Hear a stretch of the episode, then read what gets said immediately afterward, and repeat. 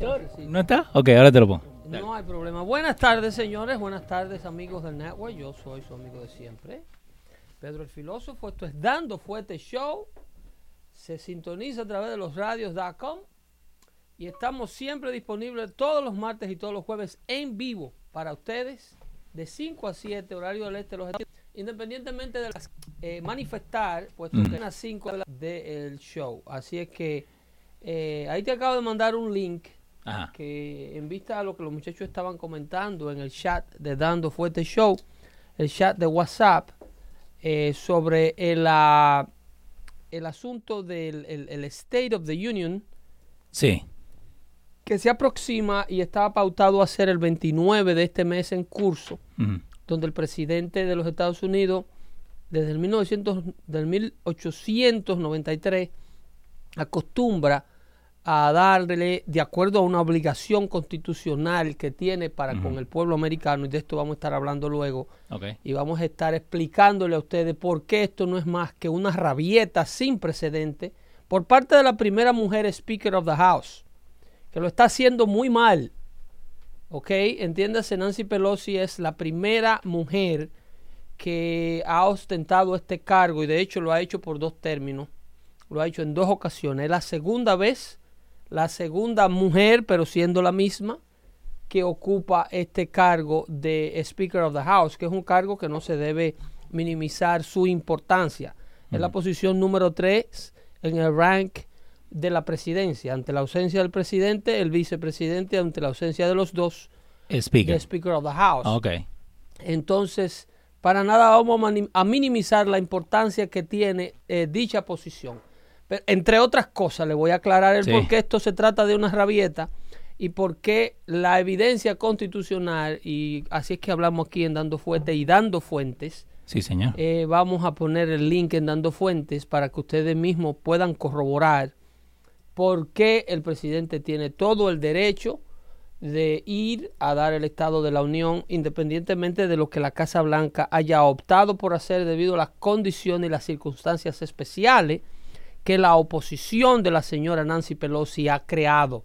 Pero ¿por eh, qué, por qué, perdona, pero por qué es que esta vieja hace eso? Bueno, porque el Partido Demócrata ha dado un giro hacia la extrema izquierda y está siendo secuestrado por el pensamiento eh, fundamentalista socialista de izquierda de la nueva sangre del Partido Demócrata Americano. Ese partido de Anastasio de Alexandro Ocasio Cortés Chávez Bueno. y su grupo. Entonces, eh, ellos entienden que, esa es el, eh, que ese es el futuro de la política demócrata americana, la política progresista americana.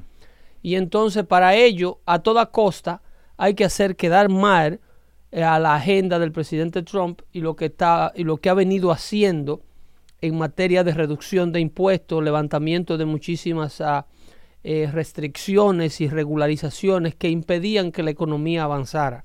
Pero vos crees que esta gente puede decir, como la, la señorita Ocasio Cortés, que pueden decir cualquier cosa y la gente lo agarra como si fuera verdad? Sí, porque vienen de, constitu- de, de constituencies, esta gente viene, mira qué es lo que sucede y te tengo que ser breve en esto porque Sí. tenemos que informarle a la audiencia que tenemos pautada una entrevista a las 5.30 de esta tarde con el líder de la oposición, el, el organizador de la campaña del líder de la oposición, eh, este señor Juan eh, Guaido o Guaidó, Sí. como le dicen en, el algo venezolano.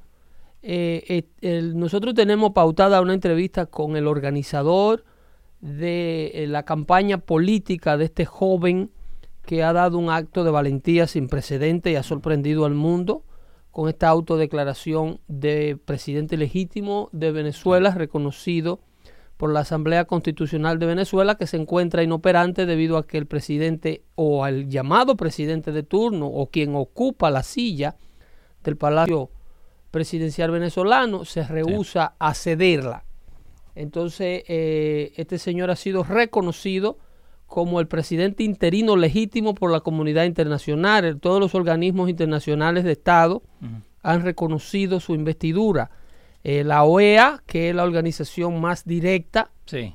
que, que, que observa eh, los asuntos eh, diplomáticos de, la, de todo el litoral latinoamericano, entiéndase la Organización de Estados Americanos, Sí. eh, eh, ha reconocido la figura de, de Juan Guaidó como presidente interino de Venezuela Sí, ahí tenemos y cara- ha deslegitimizado la, eh, la- la- el, la- el poder que ostenta Maduro en, en el Estado venezolano. Sí, que ahora vamos a hablar con lo- esto de Maduro, porque Maduro dio de 72 horas, viste, un quilombo ahí que hicieron, pero eh, Caracas Boy 86 en el, en el chat de YouTube, y para dejarle saber a la gente, estamos en Facebook, pero solamente el chat está abierto en YouTube. Eh, Juan Guaidó era un diputado de la Asamblea Nacional, el cual fue nombrado presidente de la misma, ahora es el presidente interino, Correcto. y él dejará en libertad a los presos políticos. Guaidó primero tiene que tener acceso a ello. Sí. Entiéndase, es un presidente eh, eh, interino ante la negativa del presidente Maduro dejar el poder. Sí, que acá está también una pregunta, Daúl García. Eh, Pedro, eh, ¿pero es legal lo que hizo Gua- Guaidó, eh, que se au- autoproclamó como presidente interino? Eh, autoproclamarse con el respaldo de la Asamblea venezolana. Porque ese El es el- organismo, entiéndase, la Asamblea de Venezuela es el Capitolio venezolano. La gente dice que te prende gire, que tenés frío. Eh, yo el, el jaque no quise quitármelo hoy porque no me dio la maldita gana. En otro orden, eh, lo legítimo de esto, como lo reconoce la comunidad internacional, lo reconocen eh, eh, los organismos de, de Estado y los presidentes de, las de las diversas naciones que le han manifestado su, su respaldo a este movimiento de Guaidó. Sí. Eh, el, inclusive el Departamento de Estado de los Estados Unidos y la Casa Blanca emitió el comunicado reconociendo a Guaidó como el presidente legítimo de Venezuela civilmente hablando, cívicamente hablando, a pesar de que Maduro eh, tiene o retiene el, el- el poder en democracia o democráticamente hablando, Ujú. el pueblo venezolano reconoce a este presidente eh, autoproclamado, Ok. ¿ok? Y lo reconoce en, en, en mira a, las, a, la, a la voluntad del pueblo venezolano que está en la calle. Sí, eh, Ok. un montón de videos que salieron. Es una acción democrática lo Sí. que ha ocurrido. Entonces, para ello queremos que nos aclare mejor y vamos a hablar con, con la gente que está en, en, en the belly of the beast, Sí. como dicen. Directamente. Este señor que se encuentra exiliado en Chile y quien es el director de la campaña política que da el traste con este nuevo líder venezolano, Juan Guaidó. Este señor que vamos a entrevistar eh, a las 5 y 30 de esta tarde lleva por nombre José Gregorio Kumare Sí. y es eh, un coordinador y, y- y el, y el prácticamente el presidente, el, el encargado del movimiento político que dio con el triunfo primero a la asamblea eh, como diputado y entonces luego encabezando este movimiento que lo, se autodeclara como presidente venezolano. Eh, hasta el momento la oposición venezolana no había llegado a este nivel de respaldo internacional. Sí. Porque, y, y esa es la cosa. y esta de- es la peligrosidad para Maduro que representa. Juan Guaidó. No, y, y obvio. Eh, eh, no había acá- eh, no se había provocado un impas eh, internacional y una y un enfrentamiento diplomático como lo ha provocado este movimiento de oposición. ¿Por qué? Porque en la actualidad el presidente, eh, tú tienes el caso de, de, de Jair ah, Bolsonaro, presidente electo de Brasil, sí. que en, en, otra- en otras palabras, yo quiero que el pueblo entienda que la izquierda está sufriendo derrotas. Eh, este movimiento socialista mundialmente está desacreditado. Es lo que la gente tiene que entender, que ha fracasado donde quiera que ha sido implementado. Los socialistas brasileños defalcaron a Brasil y salieron todos presos. El nuevo presidente brasileño le ha dado el espaldarazo a este movimiento de Juan Guaidó y se ha rehusado, habiéndose Maduro le, habiéndole ordenado a remover su personal diplomático de Caracas, el, el presidente Bolsonaro de Brasil se ha rehusado a remover su personal diplomático y a cerrar su embajada. Pero ellos pueden... Como, se lo ha, como se ha rehusado el gobierno de los Estados Unidos. Ok, pero ¿puede hacer Maduro eso? Decirle, agarren sus cosas y tienen 72 horas para irse. Maduro ha hecho eso y, y otras cosas más. Que tenga la autoridad constitucional, cívica y, y- y que tenga la, la, ¿cómo te digo? La disciplina de no meter a Venezuela en un problema diplomático internacional con estas naciones. Eso es otra cosa. Coherencia, que tenga coherencia y que tenga juicio es otra cosa.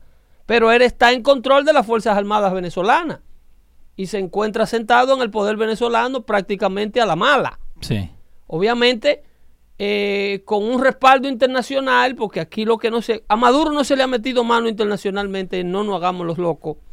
No. Es para evitar un conflicto mundial. Porque vos, vos decís que Rusia lo va, lo va a vaquear, digamos. Maduro tiene secuestrada la reserva petrolera más grande del mundo. Ok.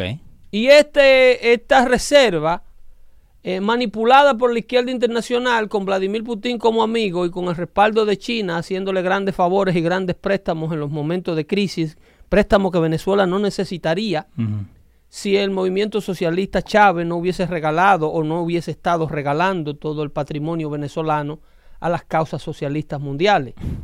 Entonces, el, el presidente como el presidente eh, John Chang- de China y este muchacho Vladimir Putin, al igual que el régimen castrista de La Habana, eh, son los que mantienen prácticamente a Maduro Ahí. en la administración de la reserva petrolera más grande del mundo. Wow. Putin es un país cuya economía únicamente depende de la venta de crudo Sí. y le interesa prácticamente una Venezuela destruida sin acceso a sus propios recursos petroleros, porque así él manipula el precio de la venta del, del producto del, de los biocarburos que vende Rusia a la Unión Europea Sí. y lo puede mantener alto.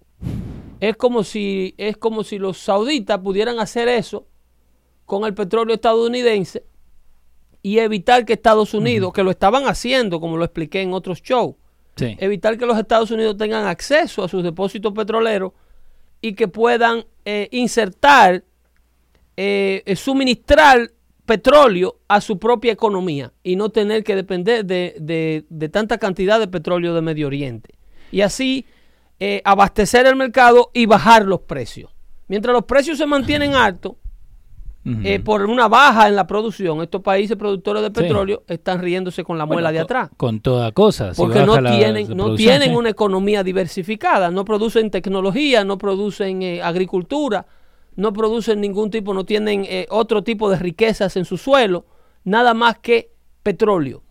Entonces es muy es de muy alto interés para ellos que los otros países que tengan recursos petroleros tengan conflictos internos o no tengan eh, un, un- que no puedan suministrárselo al mercado estadounidense, porque eso baja el precio del petróleo. Como este es el país consumi- mayor consumidor de petróleo del mundo, el tener acceso o acuerdos diplomáticos con tu vecino estadounidense perjudica a Rusia y a China que lo tiene que comprar, que no lo produce. Y ahora, e- eso blanco y negro, eso es fácil, ¿no? Se puede encontrar, pero ¿por qué vos crees que la gente no cree? Like, uno, mucha gente cree que uno le está mintiendo de estas cosas. El populismo. Eso. El eh, populismo. ¿Por, qué?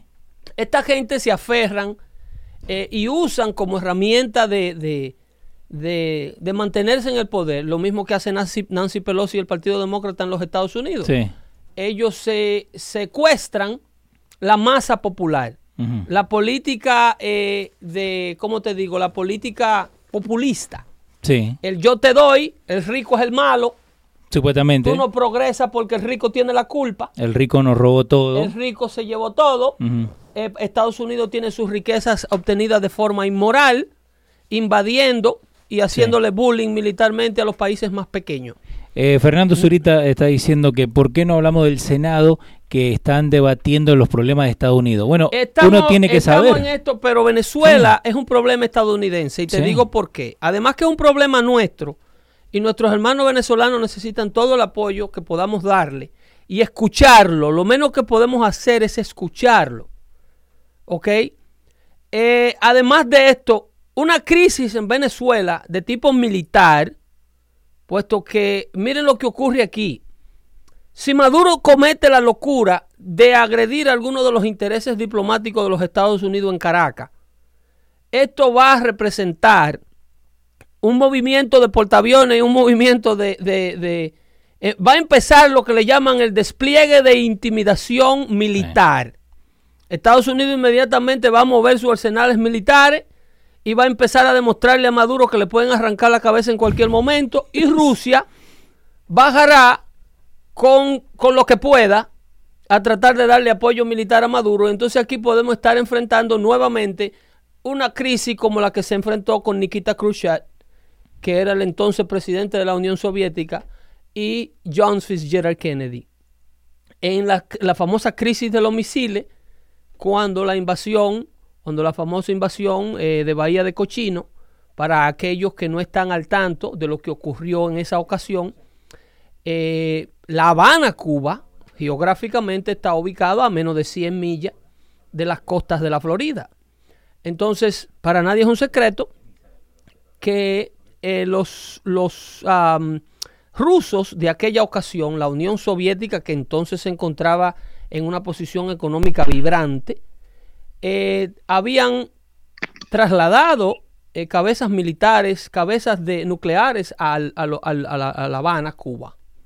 Y esto creó una defensa militar por parte de, con respaldo al régimen de La Habana, al cual Estados Unidos no pudo hacer nada. prácticamente se llegó a un acuerdo de paz, pero el pueblo cubano que se vio cerquita de ser liberado en aquella ocasión con una invasión americana respaldado por cubanos del exilio que estaban dispuestos a dar su vida para remover a Castro del poder, no se pudo llevar a cabo porque por Rusia. En esta ocasión puede darse prácticamente un sistema similar, a pesar de que Vladimir Putin no representa la Unión Soviética de aquel tiempo. Pero para que nos hable un poquito más de la situación que le vengo tratando eh, en, esta, en estos primeros 15 minutos del show, eh, tenemos aquí a un, verdadero protagonista de lo que está ocurriendo con, la situación venezolana. Como, le, prometí al principio, eh, tenemos en línea telefónica al señor José Gregorio Cumare, que está exilado en Chile. Entonces, en Chile, desde Chile, hemos hecho contacto con él para que nos explique ¿Cuál es la posición de este nuevo líder venezolano, Juan Guaidó? Buenas tardes, señor Jorge eh, José Gregorio. Buenas tardes, Pedro. Gracias por la oportunidad. Eh, para todas las personas que nos escuchan en este momento. Bueno, eh, estamos viviendo un momento histórico para nuestro país, para Venezuela. Estamos viviendo un momento inédito. Nada de lo que está sucediendo en nuestro país está escrito en nuestra historia todo lo que está pasando en nuestro país es algo que estamos escribiendo los venezolanos con mucha hidalguía, con mucho entusiasmo, con mucha fuerza. Es un momento para estar consciente de la realidad, de la articulación de las fuerzas democráticas para poder avanzar. ¿Me escuchas? Correcto, sí, le escuchamos. Sí, eh, nuestro hermano Juan Guaidó eh, obviamente asume una competencia que es emanada del artículo 233 de nuestra constitución que indica que ante una falta absoluta del presidente, el presidente de la Asamblea Nacional de inmediato asume la competencia y la encargaduría de la presidencia interina. Cabe destacar que para poder llegar hasta este punto eh, pudimos ver cómo el 20 de mayo Nicolás Maduro quiso hacer una elección en la cual tuvo el 80% de abstención de nuestro pueblo de Venezuela y no gozaba con las garantías constitucionales mínimas para poder tener la legitimidad.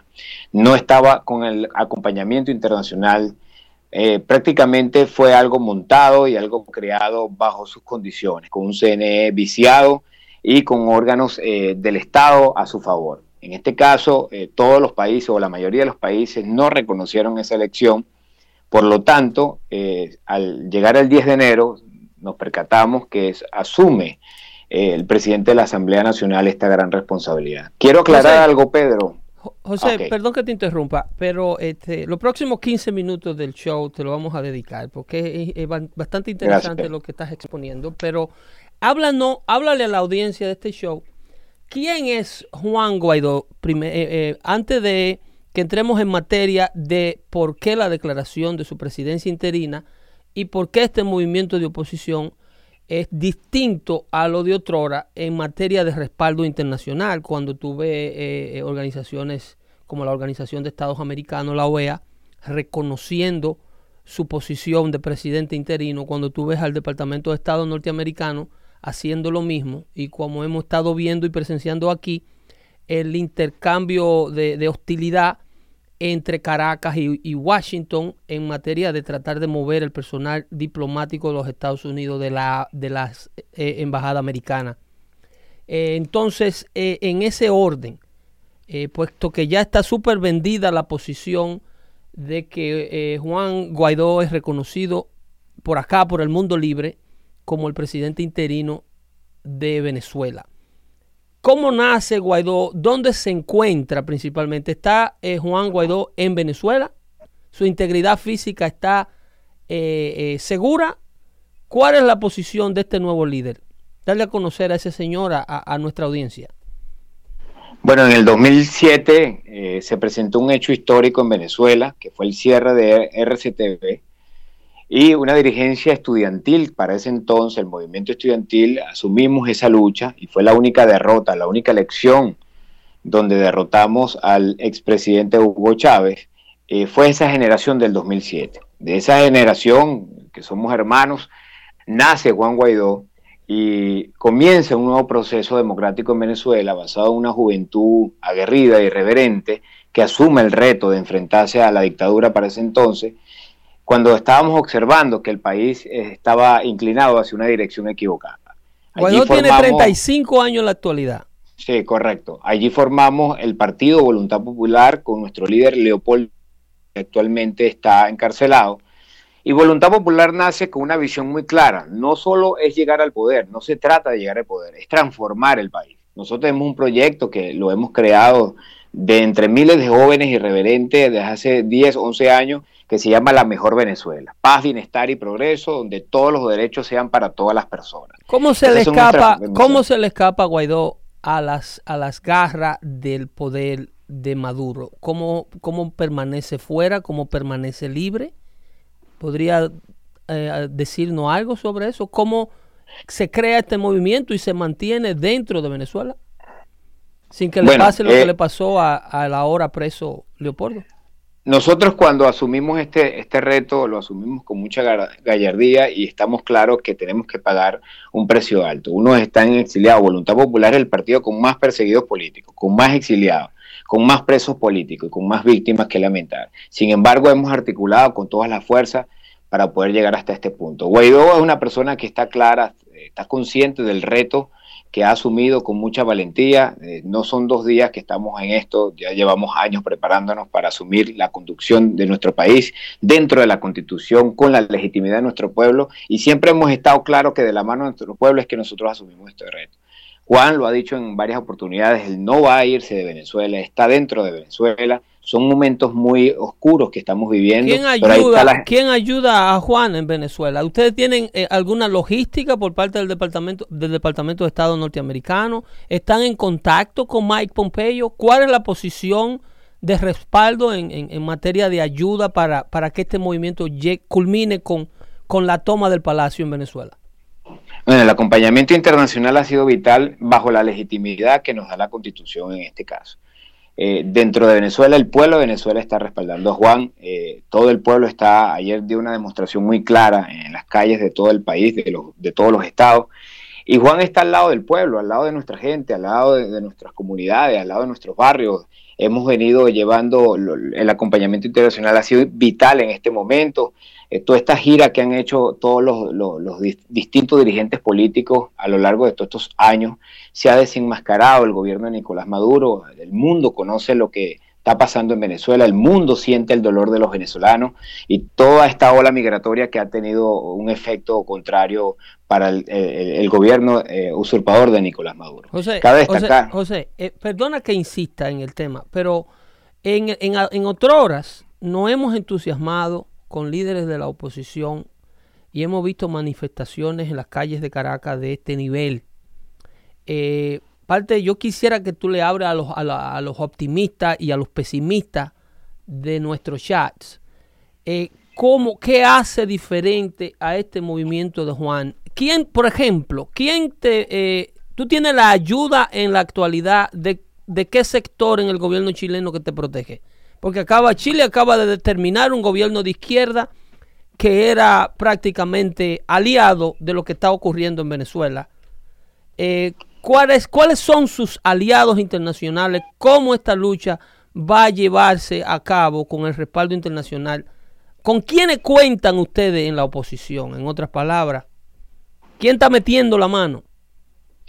Bueno, más que aliados, nosotros estamos convencidos de que los pueblos y los gobiernos del mundo están a favor de la democracia. Esto no es un tema de izquierda o de derecha. Nosotros lo hemos venido diciendo, esto es un tema de humanidad. Lo que se está viviendo en Venezuela es una crisis humanitaria.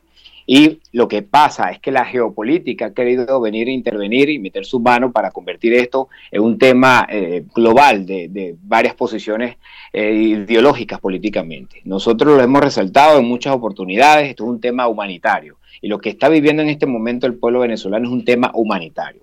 Ahora, ¿qué hace diferente esta situación a otros momentos históricos del pasado? Bueno, nosotros hemos venido articulando una oposición a esta dictadura por más de 20 años con sus aciertos, con sus errores, pero hemos estado allí impulsando un proyecto de país. Hoy tenemos una ruta muy clara. Tres puntos fundamentales, Pedro.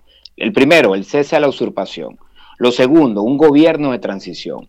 Y lo tercero, unas elecciones libres y transparentes. Ahora, esta ruta de la libertad tiene que estar acompañada de cuatro objetivos también, que, cuatro elementos que lo complementan. Uno, el acompañamiento internacional. Hoy vemos cómo las voces del mundo se están pronunciando a favor de la legitimidad que nos da nuestra constitución. Esto no fue algo aventurero, esto no es algo que no, que no está estipulado, esto es algo que está dentro de la legitimidad y que la misma constitución, nuestra Carta Magna, nos da la facultad a la Asamblea Nacional de asumir esta posición.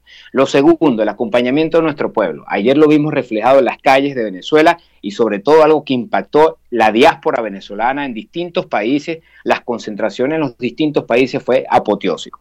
Lo tercero y fundamental, Pedro, esto es, un, esto es un momento muy vital, el pronunciamiento de la Fuerza Armada dentro del país. Ahí Hemos visto, hemos visto algunos pronunciamientos de la Fuerza Armada, de algunos generales, eh, y para eso la Asamblea eh, ha creado una ley de amnistía y lo ha venido impulsando, la ley de amnistía. Eh, esta ley de amnistía lo ha dicho muy claro, nosotros estamos convencidos de que hay procesos de, transformación que hay que vivir y que con madurez política hay que venir implementando. Ahora, y el cuarto punto, la legitimidad. El pueblo está del lado de su constitución, el pueblo está al lado de, esta propuesta legítima del poder originario. Cabe destacar que la Asamblea Nacional es el único poder eh, reconocido a nivel internacional con esa legitimidad de origen que viene de parte de nuestro pueblo venezolano. En un mundo democrático, obviamente hablando, pero José, eh, el mundo democrático que el régimen de Maduro no reconoce eh, eh, eh, porque tú insistes en que esto no debe ser tratado como ideologías de izquierda o derecha. Pero cuando tú tienes las declaraciones de Vladimir Putin diciendo que esto se trata nuevamente de, los Estados Unidos tratando de diseñar un gobierno títer en Venezuela, cuando tú tienes entonces las declaraciones de la Casa Blanca diciendo que Maduro tiene que irse, ¿cómo eh, eh, en qué bando están ustedes, cómo ustedes visualizan la salida de Maduro sin aceptar o tomar una posición de derecha o izquierda.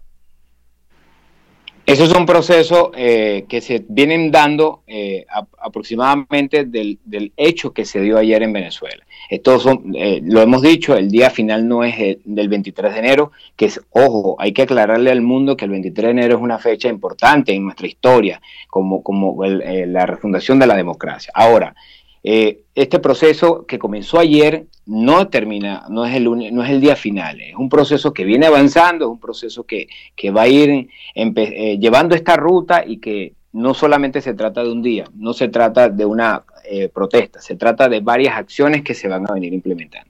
Hemos sido muy cautelosos de manejar una información. En el caso, yo te puedo hablar desde mi competencia como coordinador político en Chile, nosotros hemos venido eh, viendo este proceso migratorio impulsando la ayuda humanitaria, lo ha manifestado la Asamblea Nacional, aprobó un acuerdo donde se va a querer impulsar y se va a empezar a impulsar la ayuda humanitaria para nuestro pueblo. En conclusión, hermano, eh, eh, ¿ustedes entonces visualizan a nivel de presión la salida de Nicolás Maduro del poder eh, de una manera pacífica sin, sin crear este tipo, este niveles de tensiones internacionales que se están incubando? La política es muy dinámica, Pedro. Eso lo va a decir nuestra historia. Te repito, esto es algo inédito, esto no está escrito, esto lo estamos escribiendo actualmente. Y esto va a pasar por un proceso donde todos los venezolanos tenemos que sacar lo mejor de nosotros para poder recuperar nuestro país. Estamos ante la puerta de, una, de la libertad, estamos ante la puerta de volver a conquistar la democracia en nuestro país basado en unos principios muy claros. Lo hemos dicho desde la postura de voluntad popular en el paz, bienestar y progreso. Todos los derechos para todas las personas y allá, para allá es que estamos enrumbados muy claro con nuestra visión de la mejor Venezuela. ¿Qué le hace, qué llamado, qué tipo de llamado le hace el movimiento de, Juan Guaidó a la comunidad internacional? ¿Qué se le pide? ¿Cómo podemos ayudar? ¿Cómo podemos apoyar a que Venezuela tenga un gobierno legítimamente democrático? Los gobiernos del mundo han venido levantando su voz eh, desde el acto solemne que, Juan hizo ayer ante nuestro pueblo.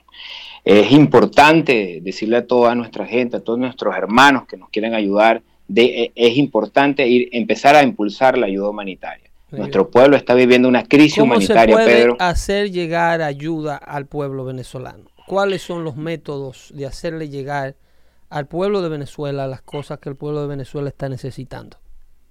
Esto va a pasar por un proceso de cooperación de los distintos países que van a ayudar a la democracia venezolana. Bajo las autoridades, actualmente eh, nuestro presidente encargado interino de Venezuela, a través de la Asamblea Nacional, a través de sus organizaciones sociales, toda aquella persona, muchas personas en Chile me dicen eh, sobre qué puedo hacer yo si estoy en Chile. Bueno, mira, el pueblo chileno, el gobierno chileno desconocía de primera mano lo que vivía Venezuela a través de los miles de testimonios de personas que han llegado, han conocido la nueva realidad de nuestro país. La diáspora se está organizando, la diáspora está articulando métodos y mecanismos para poder llevar esa ayuda humanitaria desde el mismo momento que nuestro presidente haga un, acto de gobierno eh, implementando, dando la apertura a esa ayuda humanitaria. Nuestro pueblo necesita la cooperación del mundo.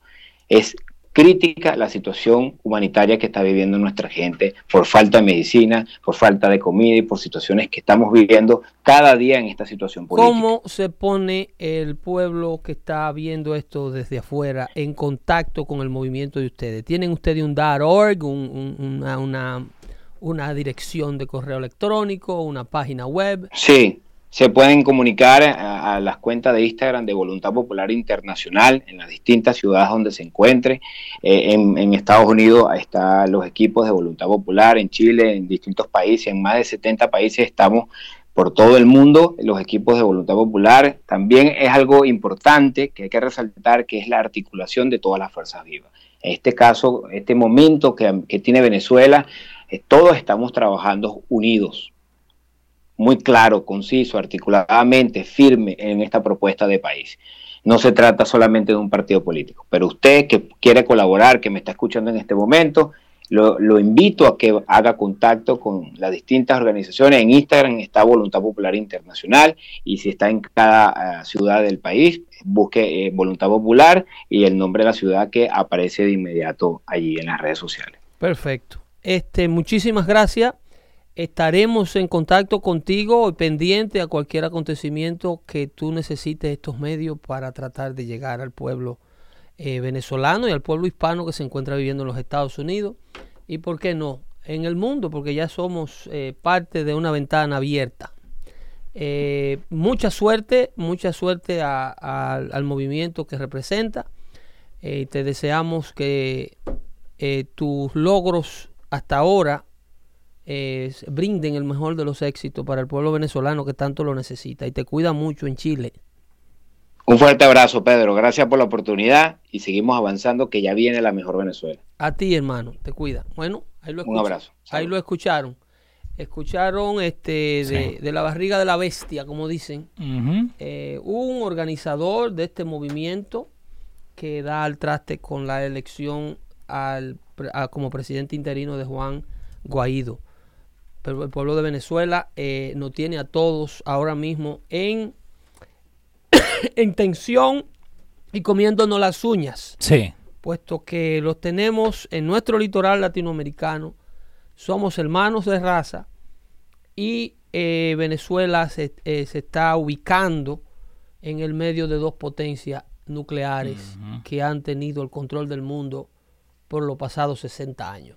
Para dejarle saber a la gente el Instagram que estaba diciendo ahí eh, José, lo puse en, uh, en el chat y también lo vamos a poner en Dando Fuentes. Dando Fuentes, ahí pueden eh, llegar a los links que acaba de mencionar el señor eh, Gregorio. Así es que... Y, y, muy buena información, ¿no? ¿Por qué? Porque... es bueno hablar con los protagonistas de los hechos. Y, y más ver adentro. El ¿no? señor tuvo que salir corriendo de sí. Venezuela porque no le garantizaban su vida en Venezuela. Está en Chile, corriendo. Sí y fue a llegar a Chile. Pero, eh, y, y, mucha gente ahí también, a, a se está diciendo, es increíble lo que está pasando en Venezuela. Lo que sí noté es que se cuida mucho eh, de declarar posiciones políticas.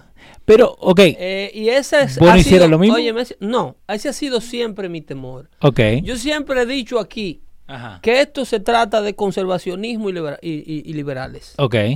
Y la gente me dice, Pedro, tú ves las cosas muy blanco y negro. Uh -huh hay que adoptar posiciones. El gran miedo y la gran eh, eh, problemática del por qué Estados Unidos en la administración Trump, que es una administración de derecha, Ajá. Eh, porque si tú me dijeras que Obama estuviera en la presidencia, un hombre que le tomó el libro autografiado a Chávez sí, le y se abrazó con él y le pidió en aquella cumbre disculpas al otro sinvergüenza de Nicaragua, a, a ¿cómo se llama? No, no, Pinochet de Chile. No, el de Nicaragua. Eh, la puta madre. Eh, el, a, a, Ortega, a, a, Daniel Ortega. Sí, sí, sí. Le pidió disculpas. ¿Pero eh, por qué tiene que pedir Porque disculpa? Ortega acababa de soltar el micrófono cuando Obama sube al podio. No me acuerdo qué cumbre fue. Ajá. Y Ortega acabó con los Estados Unidos. Creo que fue en Naciones Unidas. Y le pidió. Y perdón. el presidente Obama le pide disculpas al, al, presidente. Gracias al compañero Ortega por no. Eh, porque Ortega, como que he cut a slack for Obama. Que Obama era como the new blood. Ok. Y le dice gracias al compañero Ortega por no culparme a mí. Pero no, no de somos. Las cosas que hicieron nuestros antepasados. Pero no somos Estados Unidos que no le tenemos que pedir perdón a nadie, que tenemos que hacer lo que tenemos que hacer. Like, Eh, ese, ese, ese no es el pensamiento, A ¿no? Obama le Somos decían the apologizer in chief. Déjate. Especialmente cuando tú le estás pidiendo perdón a gente que ha matado tanta gente, como el rey, como estos regímenes. Eh, socialistas comunistas de Latinoamérica, que han provocado tanta sangre, que han albergado tanto delincuente, Sí. que han usado sus territorios y sus inmunidades diplomáticas para narcotraficar. Y que se dejan, se dejan llevar. O se le olvidó a la gente que el avión, el avión presidencial de Venezuela lo agarraron en Haití el otro día con un cargamento Sí, de droga. sí. Con los sobrinos de la mujer. No, pero no sabemos, Pedro. Pero, eso nunca fue corroborado. Es un narcoestado. no, yo sé. Entonces, entonces no, no podemos eh, andarnos por encimita, puesto que yo entiendo a este muchacho, este muchacho Sí. está en un movimiento que necesita ahora el apoyo de todo el mundo y hay gente que se encuentra en la, en la balanza, en la cuerda floja eh, de no declarar posiciones. pero ¿por qué no declarar posiciones? ¿Por eh, tener miedo de que algo va a pasar? Por tener miedo a perder apoyo de aquellos que están con el chavismo. Ah. Porque el pueblo venezolano, el pueblo venezolano, Ajá. para nadie es un secreto que fue orientado a la izquierda, vivió en la izquierda todo el tiempo. Desde el movimiento bolivariano que se Sí. aferró, como yo lo he dicho aquí. Sí. El movimiento de Simón Bolívar fue un movimiento de izquierda desde el principio de la creación de la República Venezolana Sí, el primer día. Y los demás países que le siguieron. Era un movimiento anti-iglesia, un movimiento eh, eh, eh, pro eh, eh, anticolonialismo, claro, pero en- enfocándose en el odio para con la fe cristiana y el hombre blanco. Lo que está ocurriendo en estos momentos. Sí, eh, dice Guillermo Carmona, Maduro vino con una tijera y cortó el internet de los radios. No, no, seguimos ahí. Justo se cortó un poquito, pero tienen el, el chat entero ahí. Eh, Jesús ha mandado un montón de mensajes, ¿no? No pero, me lea mensajes de Jesús No, ni no, no. hoy porque tenemos el show cargado. No, pero este, este rapidito, porque esta creo que, que está mal. Dice, otra guerra por culpa de los republicanos y Aquí ni- lamentablemente los hay- venezolanos van a pagar las consecuencias. Aquí no hay ninguna guerra. Eh, pero eso... Eh, ya Jesús empezó a tirar tiros. Pero a eso, por eso lo, lo quise leer, para que Jesús sepa que esto no tiene nada que ver con guerra. Esto es una gente que viene Ya eh, en opresión hace años. Jesús comenzó a tirar tiros ya. Sí. Y, y yo no he visto el primer tiro, ni he previsto el primer portaavión, ni la primera bomba caer. No, supuestamente, ¿no? Lo- ese- esa es la idea con ellos. Ellos Sí. son los de guerra. Sí. Ellos son los de guerra porque el, el demócrata, el liberal, lo que hace es ignorar el problema, ignorar el problema, ignorar el problema, hasta que el conflicto está lo suficientemente grande como que se, ten- se tiene que ir al combate. Al conflicto, al sinvergüenza, hay que darle la cara en la primera sinvergüenzura Obvio. y declararle tu posición. Tú le dices, mira, esto de aquí para acá es mío. Si entra, nos vamos a matar como dos perros. Ok, eh, lo que estaban hablando la gente del chat ahora, hace un Se ratito llama que yo Peace puse. to Strength. Of course. la, la estrategia. Se llama la peor casa Mm, que no tiene puerta, que tiene la ventana rota, es la casa que el ladrón está invitado a entrar. Obvio, obvio. La casa que está pintadita, que tiene una cerca bien hecha y una grama bien podadita. Por ahí el ladrón dice, déjame coger para la otra, porque ahí se ve que hay un hombre ahí dentro. Sí, O mínimo un perro por hay ahí. una familia, ahí hay gente. Sí. Ahí hay gente dispuesto a defender eso. Mira cómo lo tienen. Sí, que me vengan a tocar la puerta. La- nomás. el tipo sigue para la que tiene la grama alta Sí. Y que ti- tiene que cinco años que no le dan pintura y el driveway lleno de hoyo porque dicen es ahí vive una señora divorciada, a lo Sí. mejor el señor no está Puede ahí. ser. Pero, eh, ¿Entiendes? eh, y mira, todo esto que está pasando en Venezuela, ¿no? La gente venezolana sabe de eso. Todo esto que viene pasando en Venezuela, la gente a su alrededor sabe de eso. Pero mucha gente no quiere ver lo que verdad está pasando en Venezuela, lo que verdad está pasando en Cuba. Por eso es que presiono a, a- a este señor, a Juan Gregorio, a, a José Gregorio. José Gregorio. Lo presiono un poco con el asunto de las posiciones. Porque el movimiento chavista se agudizó tanto. Ok. La crisis venezolana llegó hasta estos extremos. Yo no sé cuál fue su posición desde el principio, pero este movimiento fue creado por el venezolano. Sí. Venezuela llevó a su país a las manos de estos señores que están desmantelándola. Sí. Y lo apoyó inclusive un gran sector popular muerto de hambre venezolano. Mantiene a Maduro en el poder. Eso es verdad. Lo mismo que estos cubanos que están inmigrando ahora. Que quieren que vuelva Fidel. que son los que tienen el régimen comunista vivo y están inmigrando ahora a comer porque las cosas se abrieron y es bueno comerse un buen bistec. Pero vienen a cruzan para acá con esa mentalidad socialista. Sí. Gracias a Dios, Armandito, amigo del show, no es así. así No, porque Armandito es de la guardia Sí, vieja, del sí. que verdaderamente vio que a sus padres le tiraban, le tiraban excremento a la puerta si tú hablabas cualquier cosa del régimen. Y le tiraban huevo en la calle y le decían gusanos. Pero vos crees que no tienen, eh, no creo que miedo a la palabra, ¿no? Porque al uno estar en contra de, de lo que está mal en el país, pero vos crees que tienen miedo de que digan, ok, este sigue siendo lo mismo que teníamos antes. Porque te cuento así, en Argentina, el peronismo, ¿right? De Perón, de Eva Perón, todo lo bonito, bonito, pero el peronismo mató un montón de gente. Ay, mamacita. Después, y cuando quiera hablamos de eso, Y- pero después, Pero ¿y China? pero obvio, pero y en los China 2000... mató a dos millones de estudiantes en el 89. Ok, pero ¿y por qué la gente no se fija en eso? ¿Por qué? Porque Porque te vi- cambia nomás el nombre. vi- Porque en Argentina eh, agarró el kirchnerismo, que es la misma mierda que el peronismo. Izquierda y derecha, loco. Eh, hay dos bandos. ¿Y quiere derecha? Usted está con Dios o está con estos sinvergüenzas que no creen nada más que en el poder que tienen aquí en la tierra. ¿Ok? O está a defensa de las cosas buenas, Sí. a defensa de los valores y con temor a un ser superior a ti. ¿O tú te crees que tú eres el, el Ocasio Cortés del mundo que tiene todos los problemas su- resueltos? Y si Y que medio, sabe que en 12 años se va a terminar el mundo. se va a terminar el mundo. Supuestamente, con un frío de la puta madre que están pasando ahí en Santo Domingo. Los ¿Cuándo- del medio son títeres conquistables para cualquiera de los dos bandos porque no tienen una identidad clara de lo que quieren, no tienen convicción, no tienen fundación. Y si yo creo en Dios y me gusta la marihuana, que estoy para los dos lados. Eventualmente tú te vas a tener que dar cuenta Ajá. que una de las dos cosas es mala. ok, un saludo a Eri porque me dijo lo mismo hoy día. Eventualmente Sí. tú tendrás que elegir, por Dios, porque eso lo decía Churchill. Ajá, Winston Churchill decía, si usted tiene 20 años sí. y no es liberal, usted no tiene corazón. Si no tiene 20 años y es Y liberal. no es liberal, usted no tiene corazón. Porque los jóvenes, todos quieren tener un mundo de fantasía y se quieren llevar bien con el mundo. Ahora, pero él decía, si usted tiene 40 Sí, y no es conservador, en boludo. entonces usted no tiene cerebro. No, y eso, eso el otro día me estaba... Usted no tiene corazón si tiene 20 y no es liberal, pero si tiene sí, sí. 40 y No no, es conservador, no tiene cerebro. Pero es eso, que yo antes cuando era joven, sí, ¿no? Que eh, Cuando tú no tienes hijo, tal, tal, cuando tú no tienes Sí. hijo, como yo y mi señora, que acabamos de coger 16 mil dólares para pagar un semestre de mi hija, ¿cómo puedo yo estar de acuerdo con la propuesta de ley que tiene este sinvergüenza de Nueva York de pagarle la educación universitaria a los hijos de indocumentados? Eh, ¿qué me- Y yo que me documenté hace años y tengo que fajarme a trabajar como un perro para que los hijos míos vayan a la universidad. ¿Quién Eso. me la paga gratis a mí? A mí porque gano dos centavos. Ah, no, pero el hijo de los indocumentados, hablando de Nueva York, para que tú veas la diferencia entre el voto malo y el voto bueno. By the way, Jesús ahora me está mandando mensaje de voz. Déjate joder, Jesús.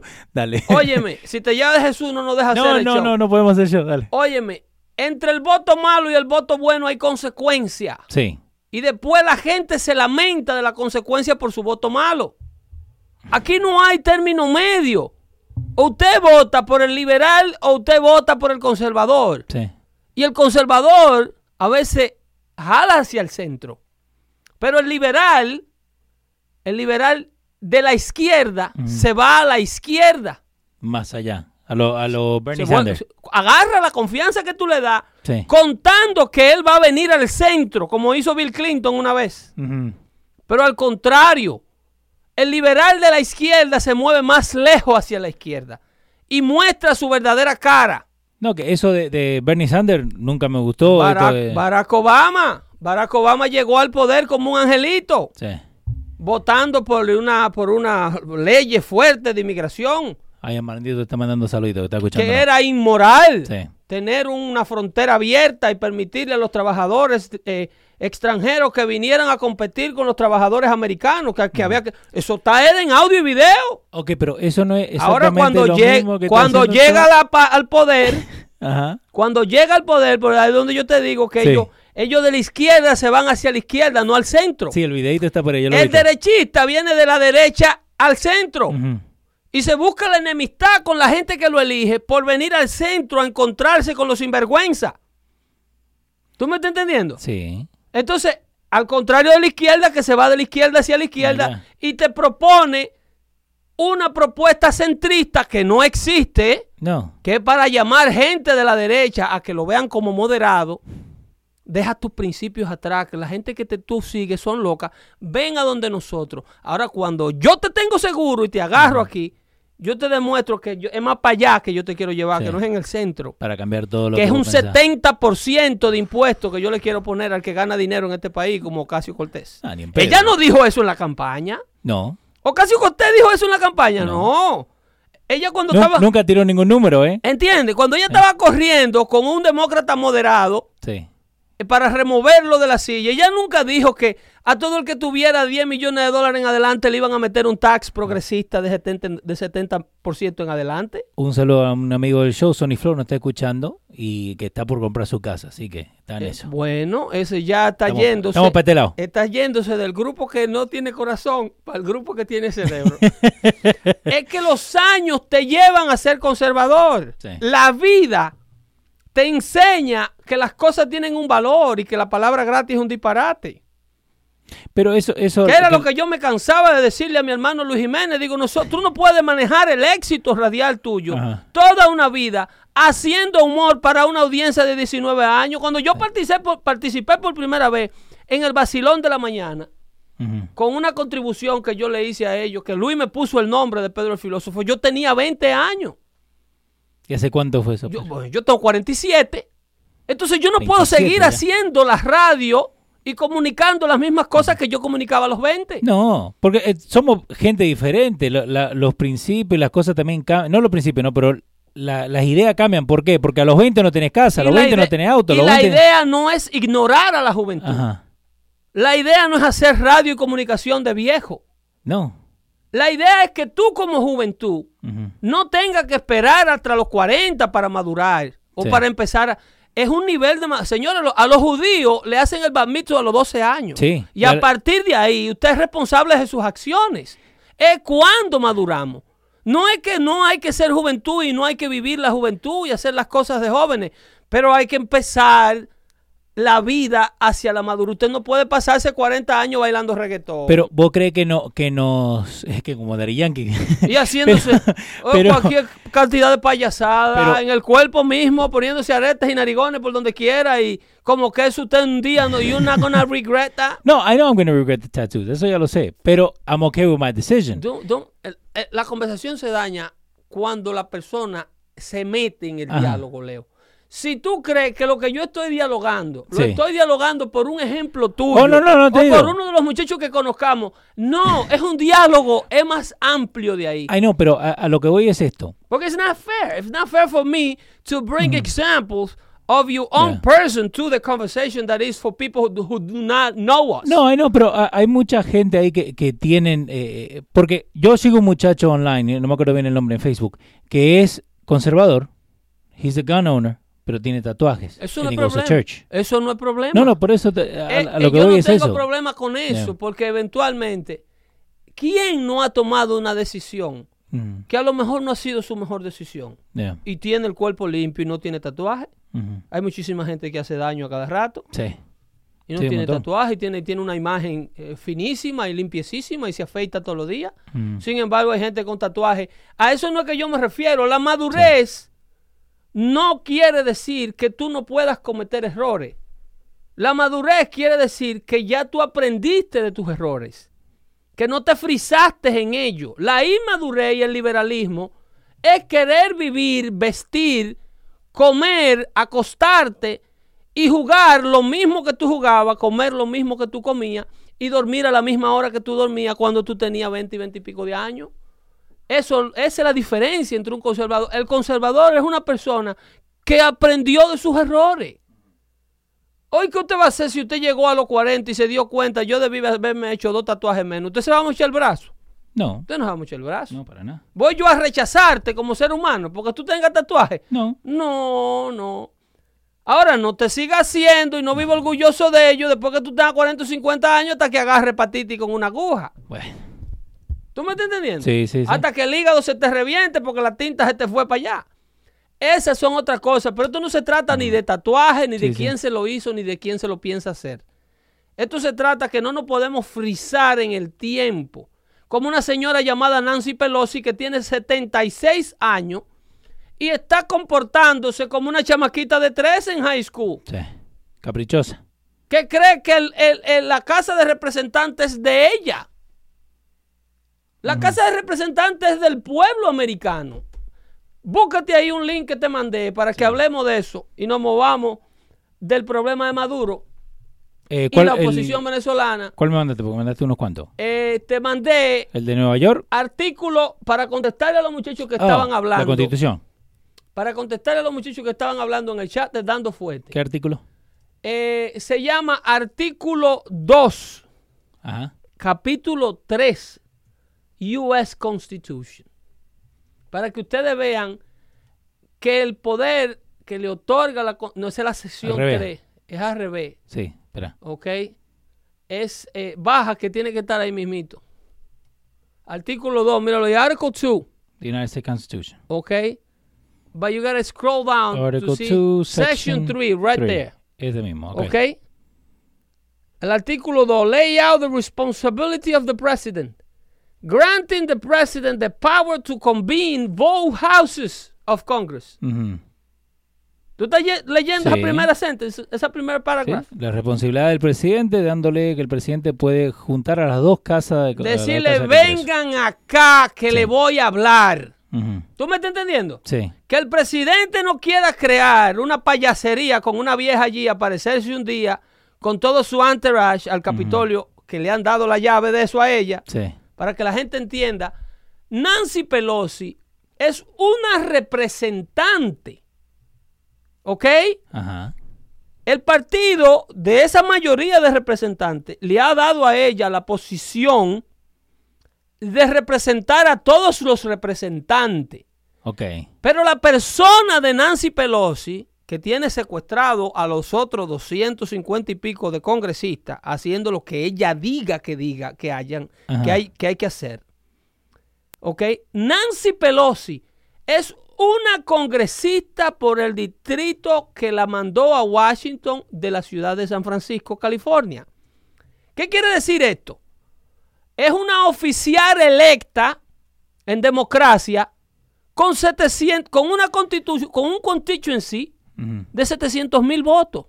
Es lo que tiene un distrito electoral. Sí. 700 mil y tantos votos. Nada más.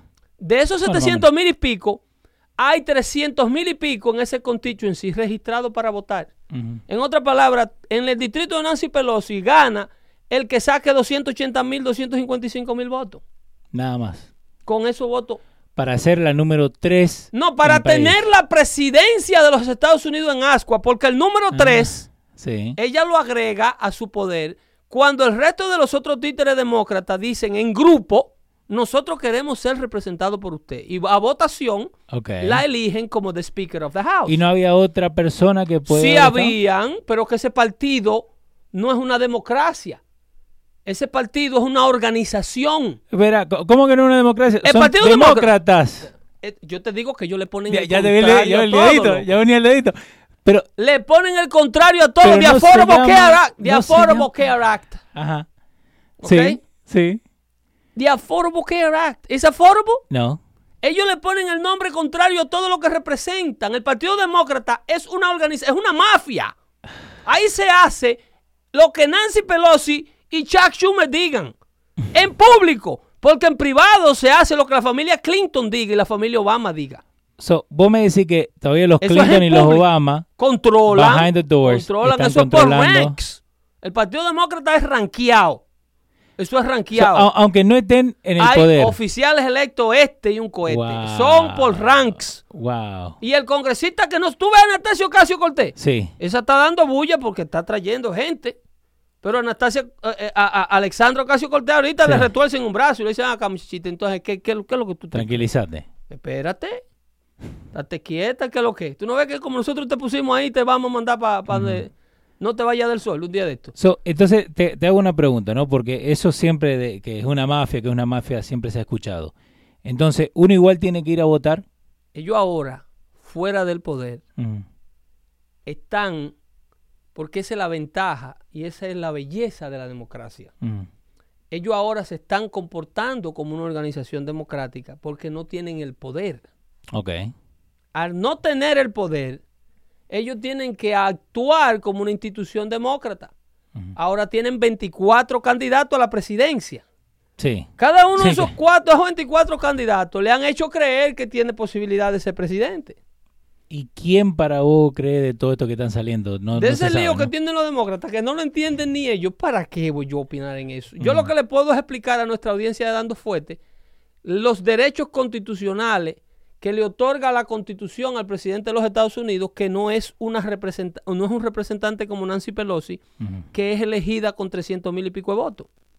El presidente de los Estados Unidos fue elegido por 60 y pico de millones de votos. Sí. ¿Tú me estás entendiendo? Sí, verdad. Déjame el artículo, que Ahora vamos a seguir leyendo para que la gente vea lo que dice la sesión 3, ¿ok? Del artículo 2 de la Constitución. De la Constitución americana, no la venezolana ni la No, no, no. dominicana. La que no se enmienda cada rato. Entonces, la, la primera parte dice que el, el presidente tiene la responsabilidad de juntar las dos casas de Congreso. En el, arti- el artículo 2 aclara Sí. ¿ok? La responsabilidad del presidente que se le da por, o granted, to- granted, o granting the president, o sea, una, una, una responsabilidad que se la da la constitución al ejecutivo cuando lo eligen, Sí. ¿Ok? Eso no lo da Nancy Pelosi ni un partido, es lo que él gana cuando lo mandamos a Washington, a él y a cualquier presidente. De convenir, o sea, de juntarlo, de llamarlo a ambas casas del Congreso, al Senado y a la Cámara de Representantes, que es la que representa a Nancy Pelosi. Eres el Ejecutivo, con fines, dice más adelante, ¿ok? Desde el 1913, Oh, sí, eh, esto dice, ha tomado forma en el discurso, ¿ok? conocido, Conocido como el Estado de la Unión, sí. ¿ok? Es una responsabilidad constitucional, no de esta señora Sí, tirar el tempe chanchro que ella está tirando allí, e impedirle al Ejecutivo que haga su con- constitutional duty. Sí, no, y ahí lo dice, State of the Union. eh, Desde el sí, 1913 es una tradición de 100 años que la primera mujer electa a esa posición de Speaker of the House quiere venir a, a ru- a irrumpir. Lo que quieren hacer con todo. Pero ¿vos crees que ella misma se está haciendo la víctima por hacerlo en, en público? Porque viste que eh, Donald Mira, Trump mandó la, un tweet. la y actitud de Nancy ahí- Pelosi responde a dos cosas. Ujú, A que ella representa una, unos votantes que no saben de estas cosas Ajá. y que también está media tostada. Nancy Pelosi no está bien de la cabeza. Chequenle los ademanes a Nancy Pelosi, los gestos corporales, ujú. los impedimentos de hablar, la manera en que mueve la quijada y la caja de dientes. Ok. Nancy Pelosi está peor que Ocasio Cortés. Ajá. Ocasio Cortés con sus ojos blanquitos. Esa, esa yo no quisiera ver el día que haga la crisis que ella va a hacer. No, no, no. ¿Ok? Entonces, desde el 1913, esto ha tomado forma como el famoso discurso del Estado de la Unión. El presidente, ¿para qué? Oye. ¿para qué que se reúne ahí? Sí. Y a los que Nancy Pelosi le tiene miedo. Porque ese discurso, esa reunión, esa convocatoria de ambas casas, inclusive de la Corte Suprema de los Estados Unidos, que invitan a los nueve jueces, dice, el presidente hace cláusulas de recomendaciones recomendadas por el presidente para tomar medidas necesarias Y- que eh, tienen que ser expedidas. Sí, señor. Cosas que tiene que hacer el Ejecutivo es para lo que se reúne en el Estado de la Unión. Y Nancy Pelosi no quiere. Mira, aquí estamos reunidos para que ustedes me den los cuartos del borde y abramos el jodido gobierno. Que yo, como ejecutivo, lo necesito para llevar a cabo mis funciones presidenciales. ¿Ok? Tomar, eh, ¿cómo es? The Take Care Clause. De cuídate, de cuidarte clause, ¿no? ¿Eh?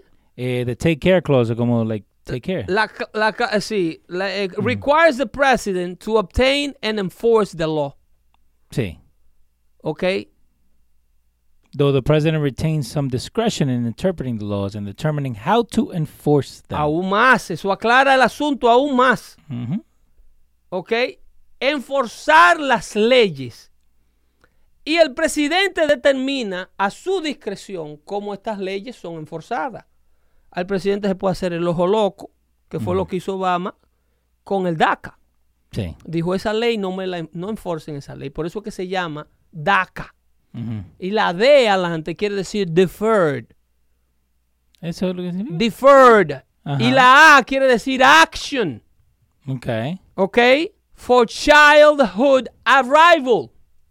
Deferred action for childhood arrival, yeah. Eso es lo que quiere decir cuando el presidente enforza la ley de acuerdo a su discreción. Por eso es que la constitución upheld the Obama thing Sí. on DACA. Porque eso fue una decisión ejecutiva que el presidente dijo a la gente de inmigración que agarre a un niño menor de edad, que haya entrado menor de edad, o un adulto que demuestre que entró menor de edad a los Estados Unidos, no, no lo deporten. Eso se llama diferir, o sea, a su discreción, difiérame el enforzamiento de esa ley. El presidente, en este caso con Donald Trump, tiene la discreción opuesta Sí. con la ley. Él tiene la necesidad de enforzar esa ley, como lo llaman el Ejecutivo, como está en el libro. Que, que todo el que esté presente en los Estados Unidos de manera indocumentada tiene que abandonar el país. Está unlawfully present in the country. Y eso es un derecho que no se lo puede quitar Nancy Pelosi. ¿Y pero por qué se lo quiere quitar? Porque es una victoria política, porque fue prometido en campaña. porque resuelve un problema que el americano eventualmente agradecería, como, agra- como agradecen el, en la mejora de la economía, Sí. como agradecieron el bajo en los, la baja en los impuestos, como agradecieron eh, la, la desregularización de los pozos petroleros para que la gasolina est- esté hoy día a 2.19 el galón y no a 5 pesos como la tenía Obama.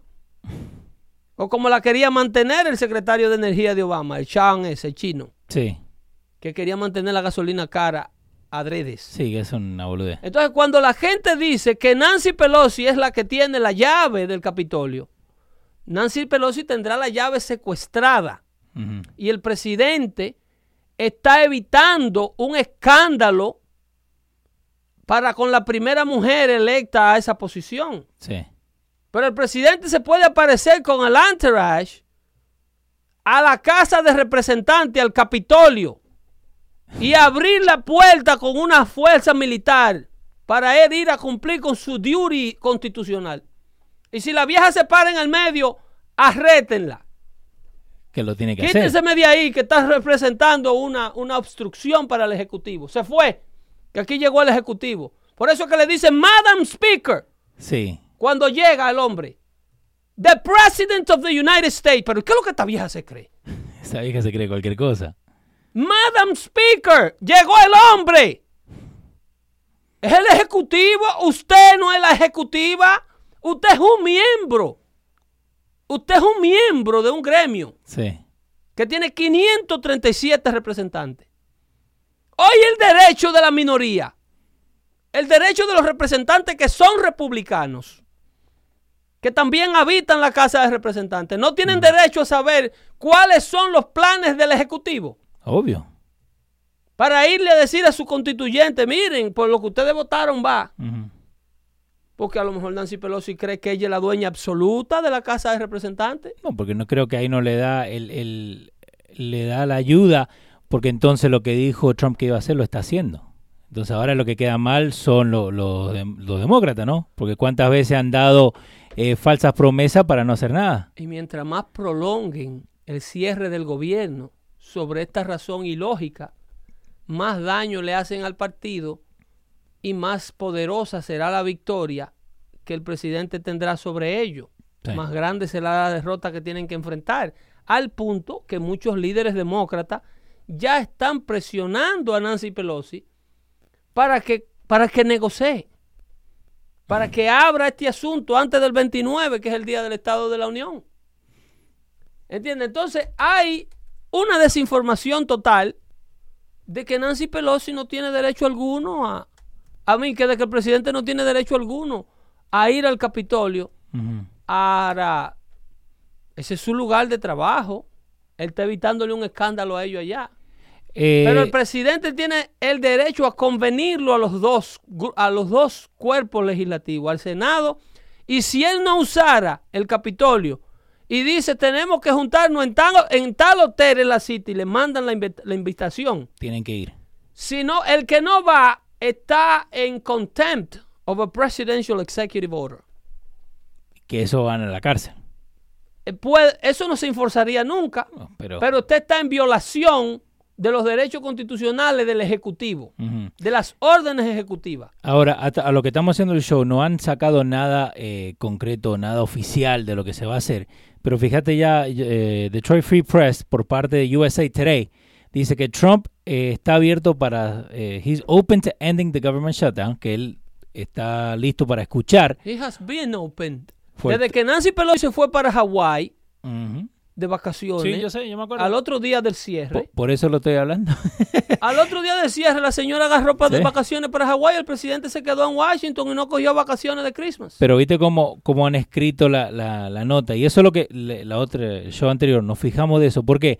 Porque dicen eh, que he's open to the, uh, for three eso, weeks ¿Eso quién lo da? in exchange ¿Quién lo da? eh, de Detroit Free Press, pero por parte de USA Today.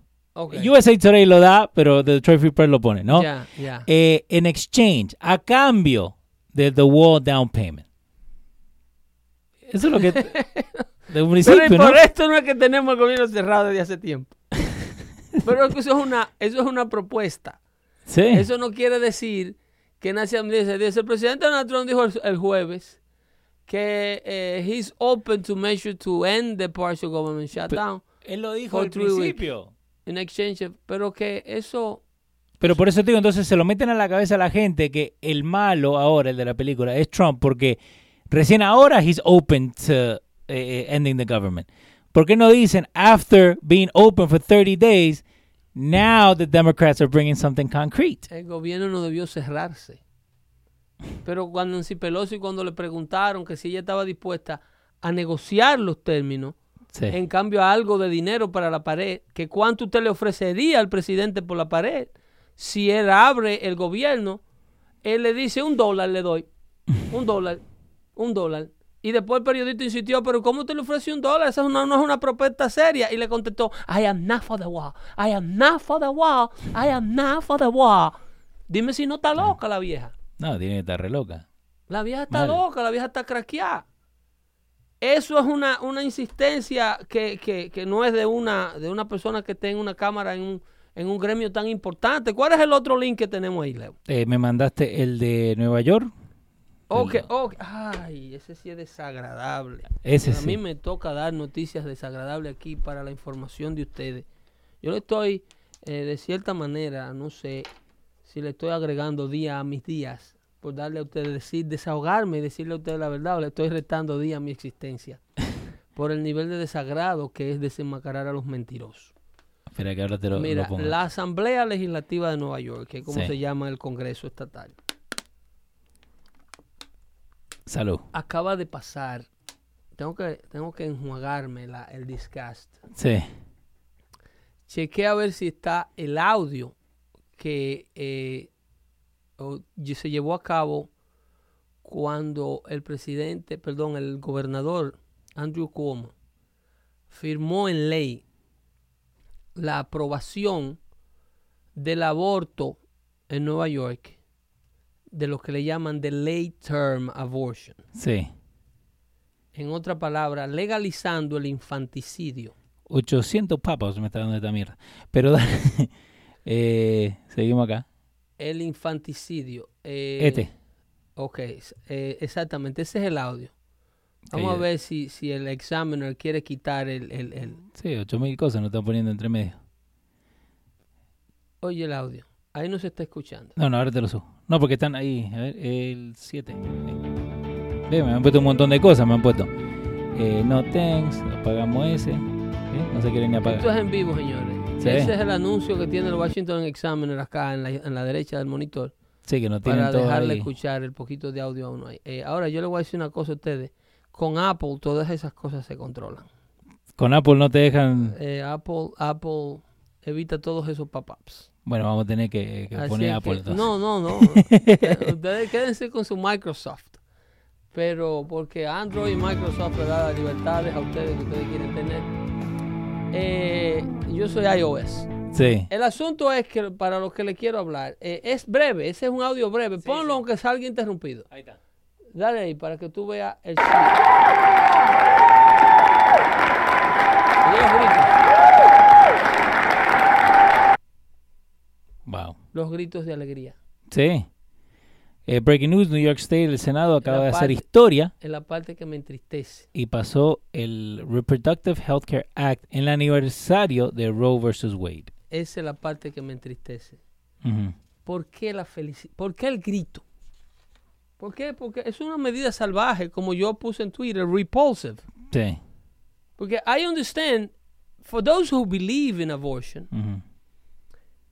que usted pueda ver como mujer liberal eh, y como gente que promueve el aborto, que usted pueda ver esto como una como una medida clínico necesaria de que la mujer deba tener esa opción, pero yo entiendo que usted como persona, como ser humano normal, que le late un corazón, usted entienda que es una medida drástica Sí. extrema.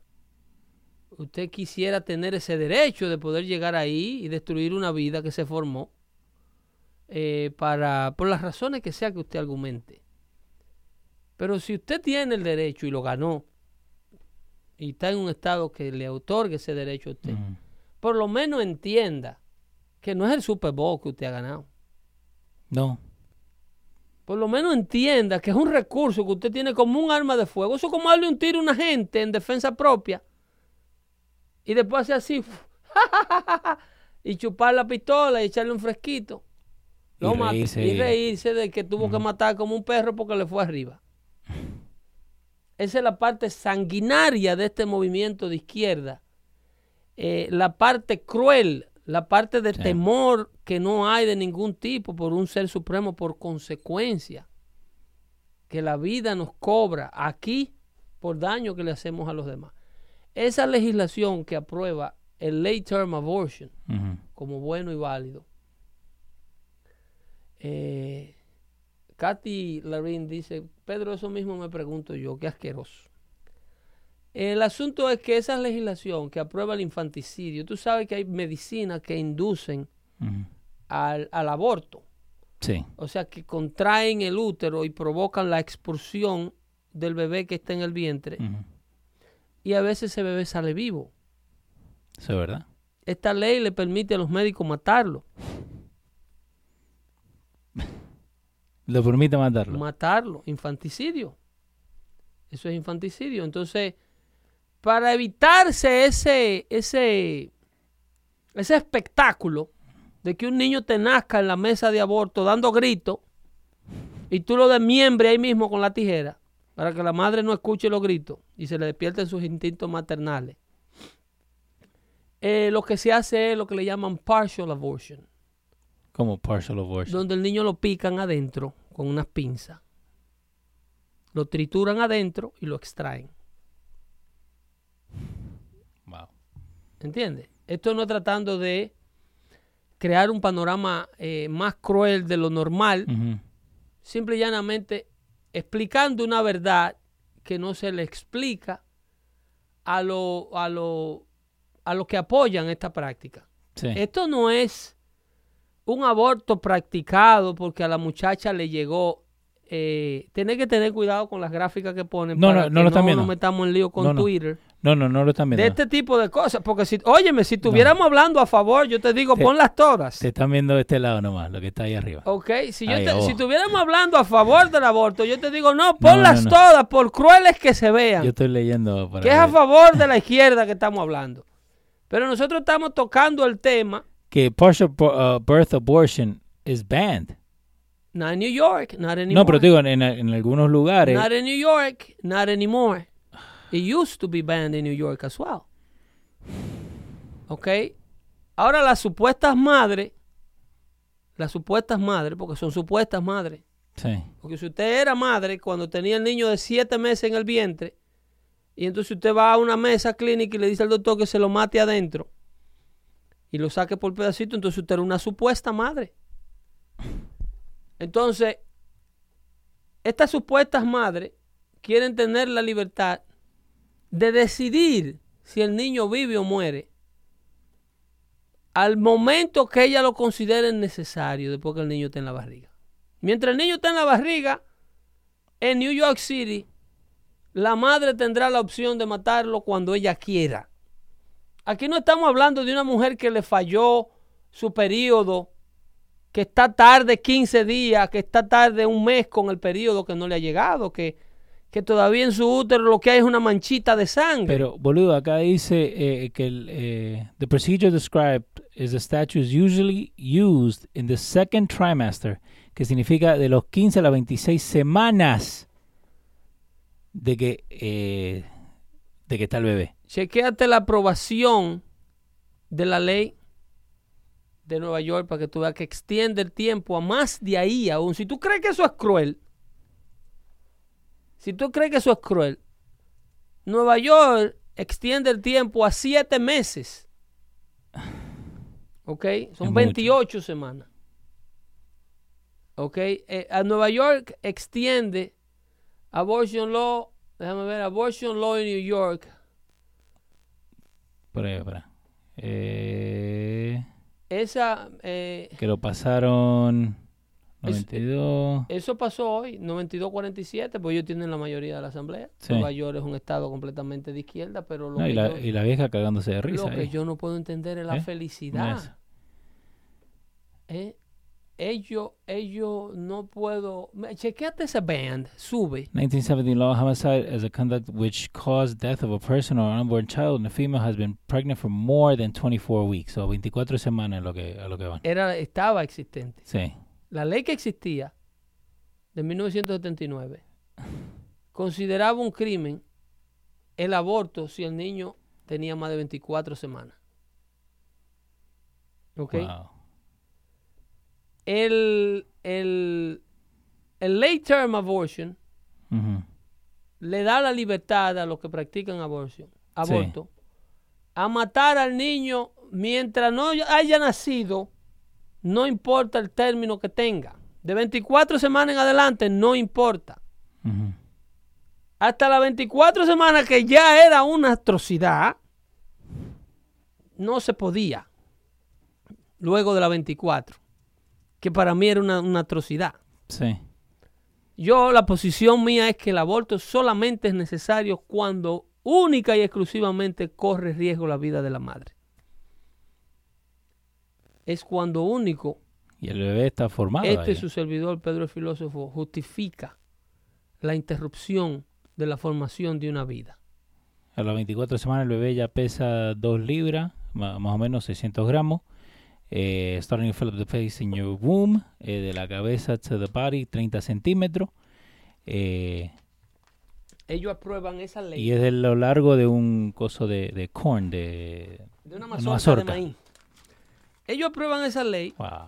y están felices. Ellos están felices. Eh, Me, me diste un bajón de la puta madre, te digo ahora, ¿eh? Eh, te digo, eso, eso eres tú. Entonces yo que tengo que analizar las anteriores, las después, Sí. el motivo, la razón.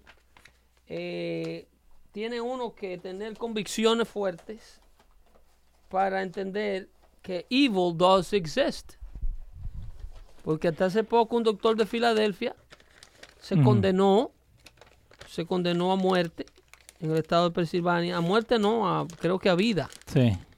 porque él eh, eh, hacía este tipo de práctica, Ajá. eh, hacía infanticidio, practicaba aborto hasta de nueve meses, e inducía medicamentos a personas que salían, a niños que todavía salían vivos, y, y entonces luego que salían vivos lo terminaba de matar en la mesa de operación.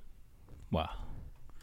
Eh, Nueva York se acaba de convertir en un estado eh, sanguinario.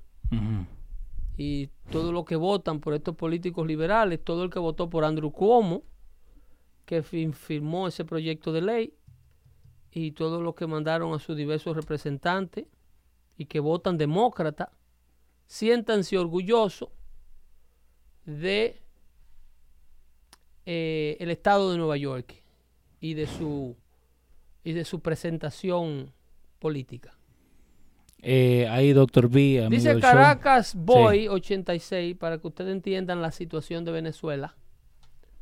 Dice, o sea, que si violan a una mujer, ella debería de tener esa vida en contra de su voluntad. Eso no es una pregunta, eso es una pregunta retórica. ¿ok? Sí. eh, insisto, nuestros hermanos venezolanos siempre han tenido posturas muy, muy liberales, sociopolíticamente hablando. Eh, y por eso era que presionaba a José Gregorio Sí.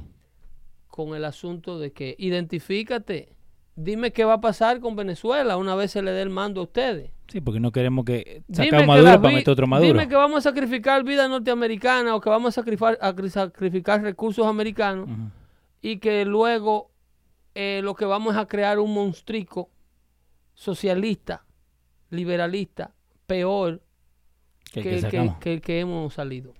Entonces, Caracas, Caracas Boy 86 dice, o sea que si violan a una mujer, ella debería tener esa vida en contra de su voluntad. Eh, la vida, el niño que crece en el vientre, Sí. esa es la posición mía. Esa no tiene que ser la suya, Caracaboy. El niño no tiene la culpa del acto de maldad con el que fue creado. En otra ocasión yo le dije a ustedes que aún en incestos, a un producto de incesto, Sí. y Dios sabe que yo no promuevo una, una barbarie de esa índole, pero que aún así yo le expliqué a ustedes que yo conocía un producto de un insecto que era un ser humano perfectamente normal. Y él puede hablar y analizar la condición en la cual fue coincidido y tiene una vida normal. Si ese niño hubiese sido destruido, a mí me muerde, me remuerde y me re que te remuerde saber que esa persona de bien de hoy día, la única razón que por la cual lo hubiesen matado era porque el barbario, el bárbaro de su padre, Sí. violó a su hija y nació él. Era hijo de su abuelo.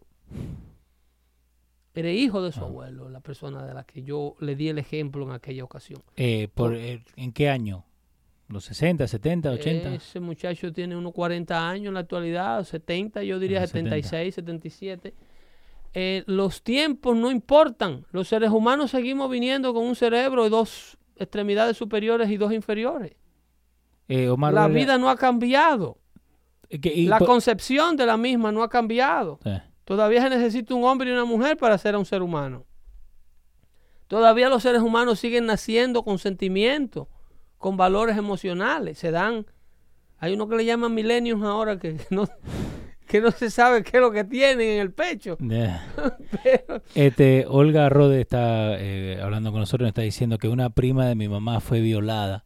Nunca se le pasó por la mente de abortar. ¿Por Siempre qué? con fe en Dios tuvo a su niña, que ahora tiene 35 años, ¿Por qué hay que matar al inocente que está en el vientre? y es una hija amorosa con su mamá. ¿Por qué? Ahora si el embarazo te dice el médico es un está es atópico, está creciendo en uno de los tubos de, la, de, los, de las trompas de falopio, que hay Que eso ó- pasa. óvulos que se forman ahí. Si eso crece, le va a reventar el vientre a la madre.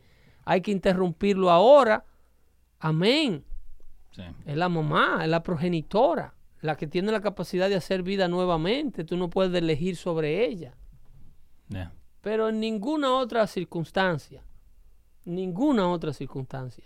Yo conozco un caso muy cerca a mi familia que le dijeron a la mamá que abortara al niño porque venía con un defecto en el cromosoma, A nosotros también nos dijimos eso y Que venía un- viste, el blanquito. que venía un defecto en el cromosoma y que había 95% de posibilidades de que el niño fuera un monstruo, le dijeron. Que yo no sé. Y ellos optaron por ni siquiera demandar al, al, al obstetra y al ginecólogo que la, la asistió durante todo el parto con esta tragedia. Imagínate cómo llegó esa madre a la sala de parto, esperando ver al fruto de su vientre un monstruo, un niño perfecto. Un niño perfecto, un niño casi genio, chamaquito. Diseña auto y una cosa preciosa. Creo que eso también tenemos que hablarnos porque mucha gente se deja llevar por lo primero que le dice el doctor. Hay una cosa eh, que uno tiene que, una segunda opinión, hasta una tercera opinión. El apóstol Pablo decía que los principios no son negociables. Eh, y vuelvo y te digo, si el doctor no te está diciendo, si ese niño sigue creciendo en tu vida, mátalo. Sí. Se te va a matar a ti. Si tú no lo no interrumpes la vida de él, él va a interrumpir la vida tuya. Ya eso es otra cosa. Oh, aquí está. Esa es otra cosa. Eso, eso, insisto, en que no justifica. eh, eh, y lo que y lo que me pone de, de- de los pelos de punta Sí. es la celebración. Es la celebración. eh, Pero, eh, eh, y pero por, ¿por qué vos crees que hacen esa celebración, digamos, de, de- porque eh, si yo me pones el audio, ¿no? sí, Yo digo, la puta madre, metieron un gol. es correcto. ¿Entendés? es lo que uno piensa. Es, es- eso Es lo- a, a es lo lo- primero que yo voy. Es lo que uno piensa. Es lo que uno piensa. Hay un ataque, hay un ataque a todo lo. Mira, ahora mismo en estos días vi que la, la, la- inclusive, hablando del derecho a los niños a nacer, eh, se está dando un movimiento muy interesante con el, con el, con el, el- con las autoridades brasileñas.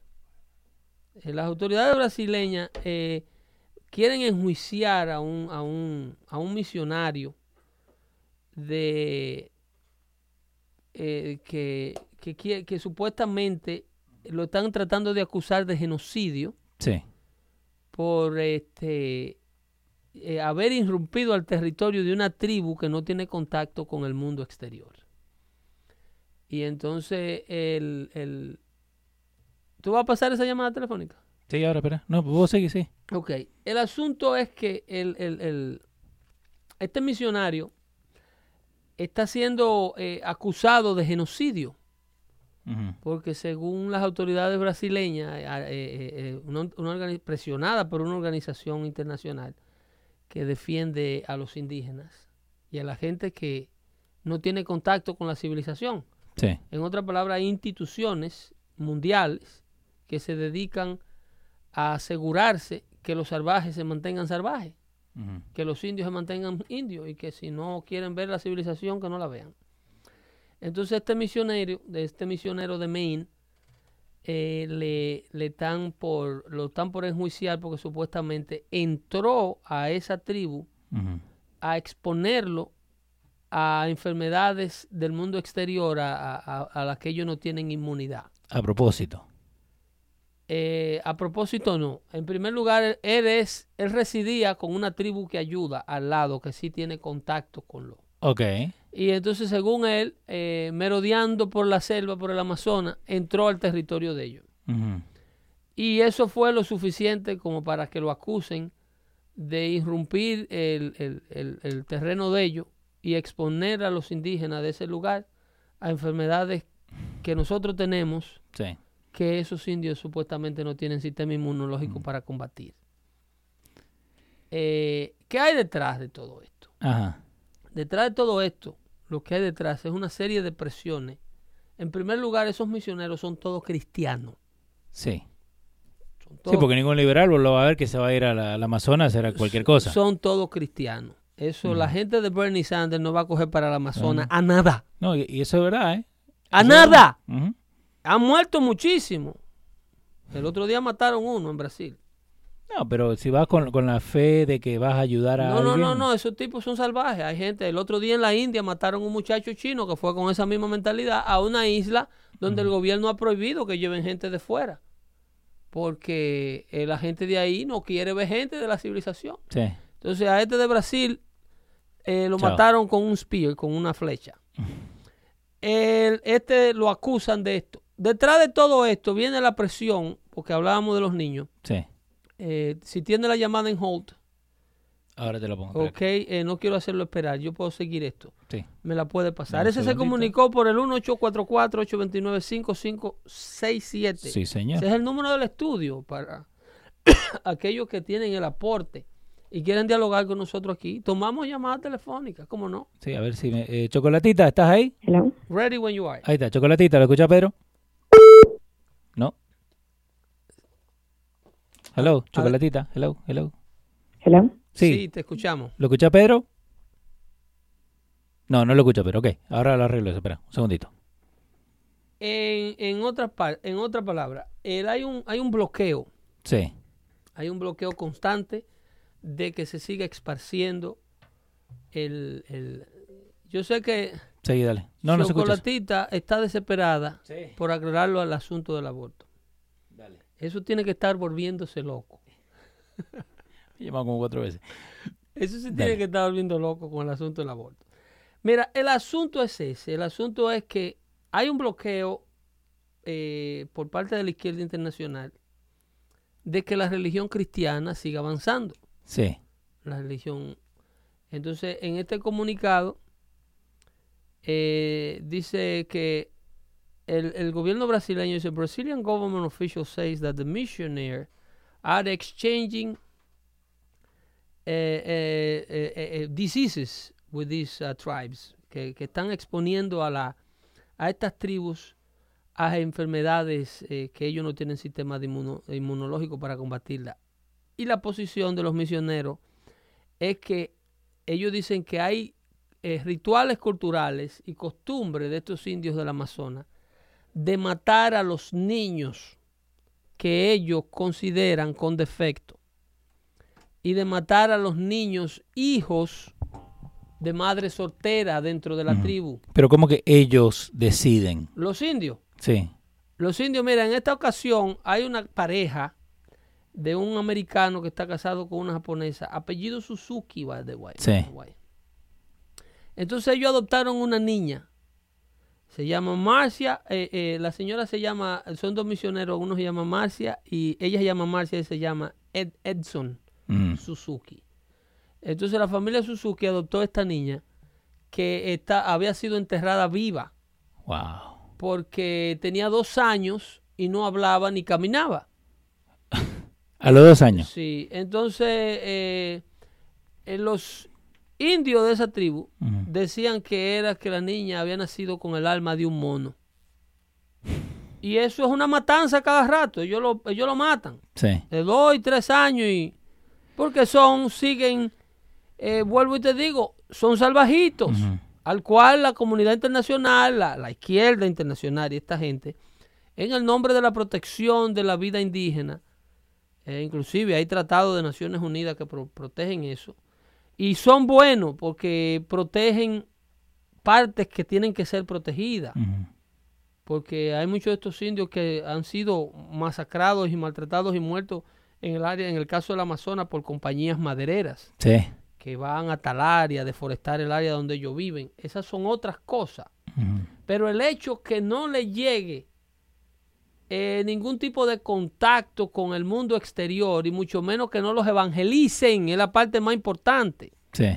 Porque a nadie, nadie le impide a los países africanos cuando llegan estos, esta gente del Islam a islamizarlo. Sí, nadie señor. se mete con esa No, para nada. Pero con el cristiano que va al Amazonas, Son el diablo, supuestamente. esos son los que están lavando el cerebro y esos son los que hay que detener. Esa es la religión que tiene demasiada fuerza y demasiados Sí. recursos y es con la que la izquierda mundial tiene que pelear y tiene que destruirla. Esto es una esto es blanco y negro. Vámonos con chocolate Sí, sí, a ver ahora qué nos dice. Chocolatita, tenés un Sí. ratito, ¿no? Porque no estamos por ahí. Chocolatita, lo tenés Pedro. Háblame de ti.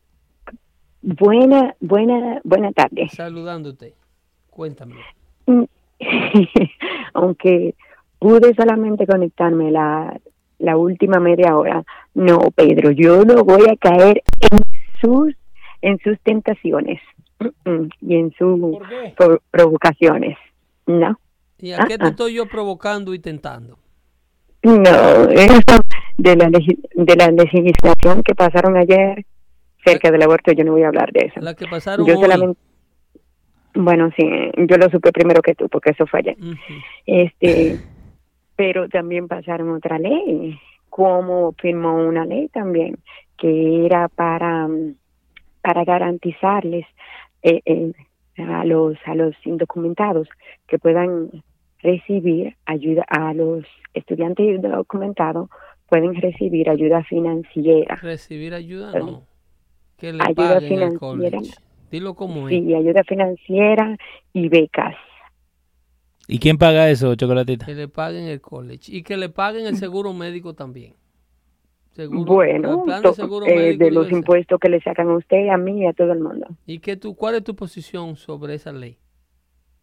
mi posición sobre esa ley. Yo conozco personas indocumentadas que pagan impuestos. La mayoría que yo conozco lo pagan. Ok. ¿Y los, do- mayor- y los documentados no pagan impuestos? Y lo documentado también. ¿Y- Entonces, ¿Y, a los sí, documentados le pagan la universidad? Y le dan beca. Es también. ¿A cuáles?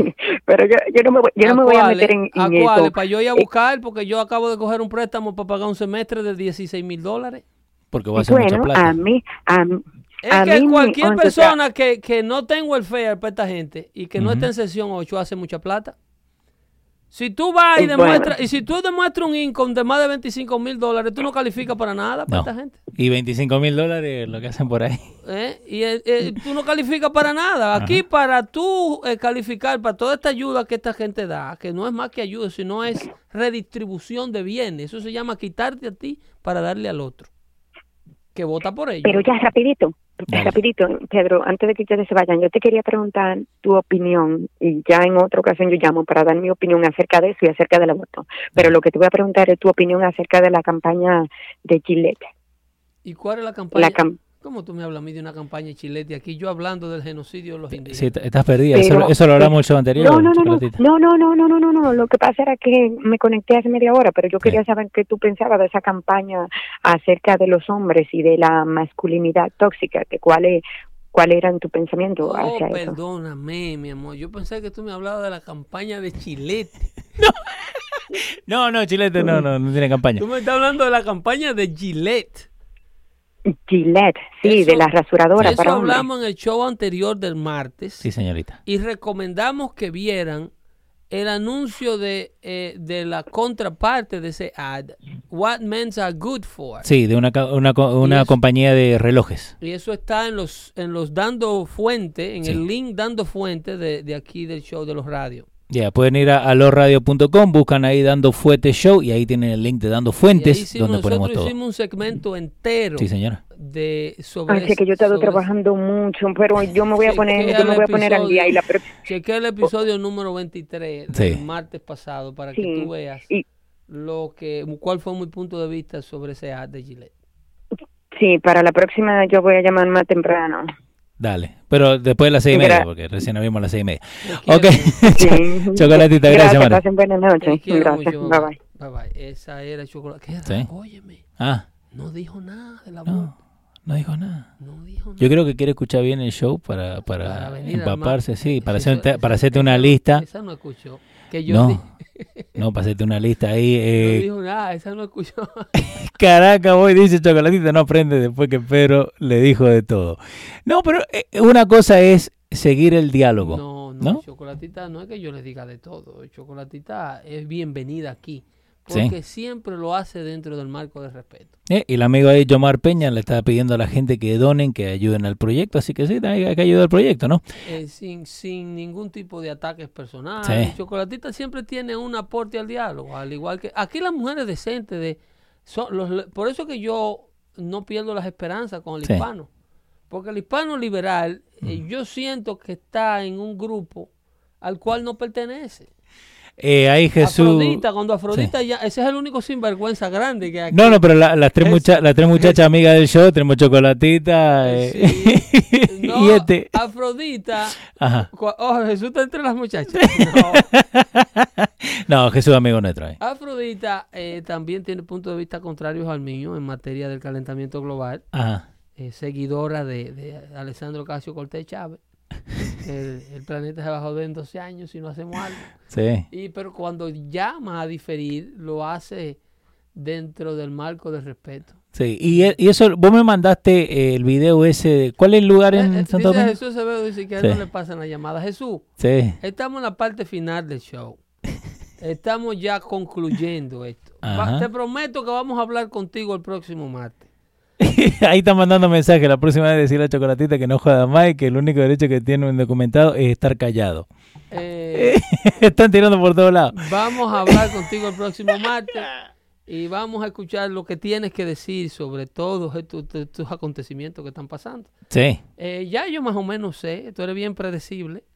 Sí. Eh, sé más o menos la mitad, pero te vamos a dar tu Creo que- oportunidad de que te expreses. Ay, la Señores, puta madre. Por ahí no tengo el audio. Que know what talking about. apoyen este proyecto. Dame uno de los audios, Ajá. rapidito antes que nos vayamos, de la gente que llama al chat y está dejando Sí. sus mensajes de voz. Me, me cagaste Y el- porque la tengo por ahí. A ver. Ver, Espera, a ver si lo- puede antes que despidamos. Sí. No. Entonces, dura- durante el tiempo que no estamos en el aire, los muchachos Sí. en el chat, muchos mandan mensajes de voz con sus opiniones eh, sobre los temas que estamos tratando. Sí, en el, en el Y- chat oficial de, de Dando y Fuerte. me Lo que... parece muy interesante que lo hagan, eh, puesto que nuestra audiencia es una audiencia culta. Sí. Y No, no, y, y buena, porque una cosa que yo le había dicho a la gente del chat, para mandar buenos días, cualquiera puede mandar buenos días. claro, Usted tiene que decir, ok, buenos días, me gusta lo que hizo Trump, no me gusta lo que hizo Trump, me gusta... ¿y el por qué? exactamente, Pa, pa, pa, contexto. Entonces nosotros lo cortamos y lo ponemos Sí. en, el, en el streaming de, de cuando estamos en pausa o cuando estamos... Ujú. O cuando está llegando Pedro, viste que hincha los huevos, que no, que Eh, Pedro no llega. Exacto, entonces ahí lo dejamos a ustedes hacer el show con sus opiniones. ¿Tiene uno ahí? Ahí, verá, ¿eh? Dale uno ahí. Ahí que sale. menos la cosa va por ahí. Ahí está. Ahí va uno nuevo. No, no, no, no, no. Eh, Giancarlo, acuérdate. Acuérdate. Digo, si Estados Unidos no lo hubiese reconocido como presidente interino de Venezuela, eh, ahí sí la cosa hubiera estado fea. Pues cuando él se declaró, él se la jugó. Ahí sí estamos claros. Pero en el momento que los países comenzaron a eso es comenzaron a reconocerlo como el Claro que hablamos al presidente. principio a del la show. decisión que tomó eh, eh, Guaidó Sí. De autodeclararse presidente interino de Venezuela. Cuando que- él hizo eso, por eso es que este muchacho no nos quiso dar, ni no sé si era que no la tenía, pero él tiene que estar contando con un respaldo de... Él tuvo que haber hablado con Pompeyo. Mínimo. Tiene que haber, tiene que tener algo, porque que lo que pasa es que no quieren declarar. Porque para que Trump diga que él ve el, el- el nuevo presidente como válido, tiene que haber una, una llamadita. Primero Mike Pence y Trump. Entonces, Sí. si, tú no, si tú sabes que no te van a dar ese espaldarazo, él dentro de Venezuela Sí. no hace eso. No. ¿Y cómo? Y más dentro de Venezuela, porque como vos dijiste, lo van a buscar. y- Estuviera preso. Sí. Estuviera preso. Entonces, de eso es que están hablando los muchachos ahí. Seguimos. De Venezuela, como dice la Constitución, y al Estados Unidos reconocerlo, automáticamente él queda blindado. Aún él puede entrar allá a- a- a- al Palacio de Miraflores, ese, a la, Sí. a la Casa Blanca de allá, de Venezuela, y no lo pueden tocar. Porque él sabe que en el momento, ese muchacho, ¿cómo se llama? Juan Gaido, en el momento que alguien le ponga la mano, Estados Unidos va a reconocer como que fue un intento de golpe de Estado o como que le han hecho daño al que Estados Unidos reconoce que es el presidente de Venezuela. Entonces automáticamente él está mandando a buscar una intervención norteamericana. Ahí sí estuviera perfecta la no estamos de intervención. acuerdo, ¿ok? el Con la muchacho intervención. se la jugó. No es tan fácil. Las intervenciones no son tan Sí. fáciles. No, pero eso, eso es lo que tiene que ver, que a Estados No, Unidos... No, pero la- eh, hay una, idea ahí fuera Sí. de que Estados Unidos tiene eh, eh, 50 mil militares en un portaavión esperando invadir al primer país que se porte mal. No, no. Y las cosas no son así. El presidente de los Estados Si Unidos supiéramos la verdad. tiene que justificar las causas del uso de la fuerza letal americana. Y eso tiene que representar una defensa, más que nada, una, una defensa de los intereses y el territorio del- de, de los Estados Unidos. Ahora aquí se puede estar dando un caso, como ocurrió en Cuba durante el 1903, 1901 creo que fue, Ajá. en el muelle de La Habana, que inclusive hay algunos historiadores que dicen que Estados Unidos se autoboicoteó un, un The buque. Bay of Pigs. No, no, No. Hablando de la independencia de. Cuba mal, de España. Ok. Cuba estaba librando unas batallas internas similares a lo que Venezuela está librando con Maduro, cuando Cuba era una, una colonia española. Ok. Y entonces en esa ocasión Estados Unidos no quería intervenir a favor del pueblo cubano, como lo hizo luego, porque tenía todavía relaciones diplomáticas con España y no Ah. quería atacar a España directamente. Sí. Entonces, eh, supuestamente España bombardeó un buque que estaba estacionado en el muelle de La Habana, ameri- americano. Entonces los americanos dijeron, ah, sí, tú lo ves. Y se metió y sacó a España de todos los territorios. Lo sacó de Puerto Rico, de. Cuba, de Hawái y lo hizo abandonar todo lo que ya le quedaba en las Américas.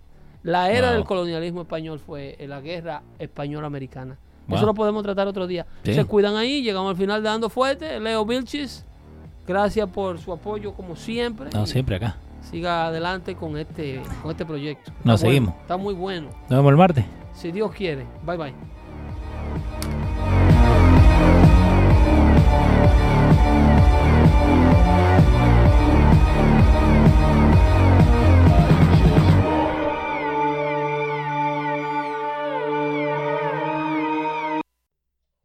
Esto fue lo que pasó en el chat oficial de Dando Fuete Show. Si quieren ser parte del chat oficial, nos tienen que mandar un mensaje privado a arroba Dando Fuete Show, donde sea que nos sigan, Facebook, Instagram o Twitter. Muchachos, buenos días. Yo creo que si Trump no aprieta las cuerdas a esa partida de locos que están en el Congreso, le van a calentar el, los dos años de gobierno que le quedan. Trump tiene que apretar las tuercas y aparecerse allá a dar el State of the Union. Porque esa vieja no es dueña de eso. Ella no es dueña de eso. Y muy sencillo, él tiene también la Suprema Corte, que se vaya para el, para el Congreso con los magistrados de la Suprema Corte, a ver si que no los van a dejar pasar a ninguno. Ella no es dueña de eso, ella es una más de. Que les toca a ella, dada su condición, representar al Congreso es una cosa, pero ella no es dueña de eso, ella no es eso no es la, la faloval, eso no, no es una instancia donde ella es la única autoridad de ahí.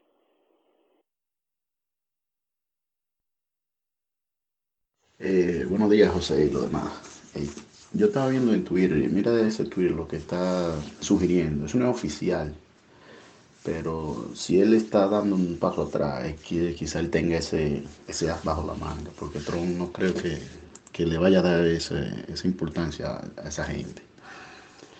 Yo creo que sí que puede ser eso, que ya la, la, las cámaras votaron por, para el dinero de la pared y que el 29 pueda que se abra el gobierno. Chequen eso.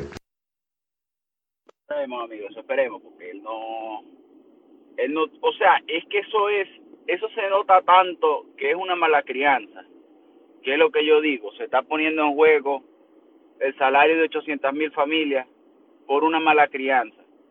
¿Cómo hace posible que, como ha dicho Pedro en los, en los pues, que les han dado a Irán le ha dado cientos de miles de millones de dólares y eso ahora están llorando por 5 mil? Mire, yo estaba viendo un video de, de Charlie Kirk, este, que estaba en la, en la frontera con México yo no tenía idea de que eso era tan precario. La verdad es que yo no, yo no me imaginaba que el primer país del mundo tenía una frontera tan paupérrima, tan precaria.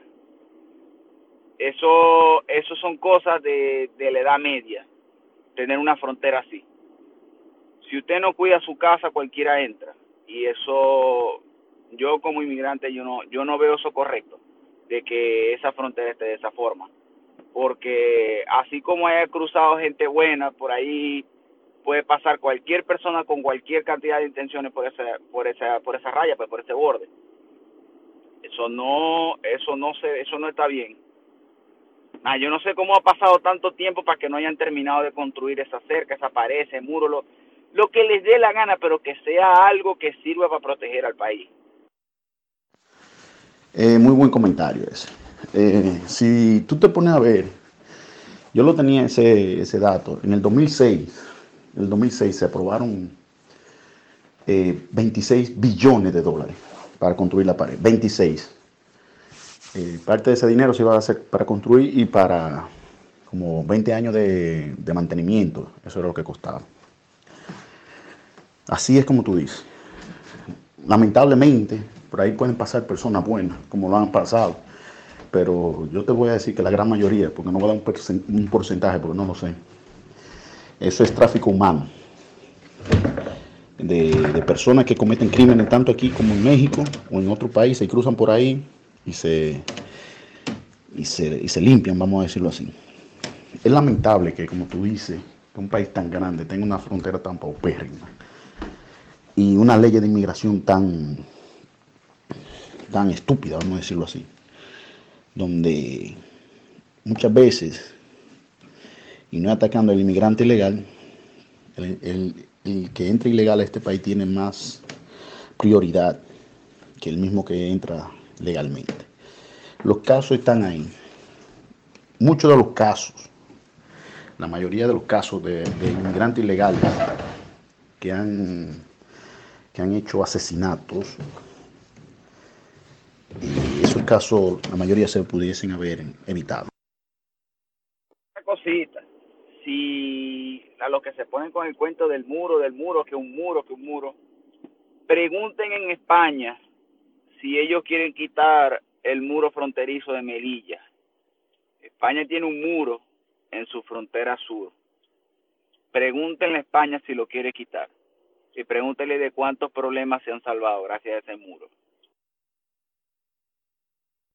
Normalmente España, muchísimos países, pero el mismo Estados Unidos, el mismo Estados Unidos, Cuando ellos aprobaron los 1.7 billones de dólares el otro año para eh, la construcción de algunos muros, esos datos están ahí. el crimen ha bajado en un 90% y 95% en esas ciudades. Por eso que ellos quizás no quieren darle ese dinero.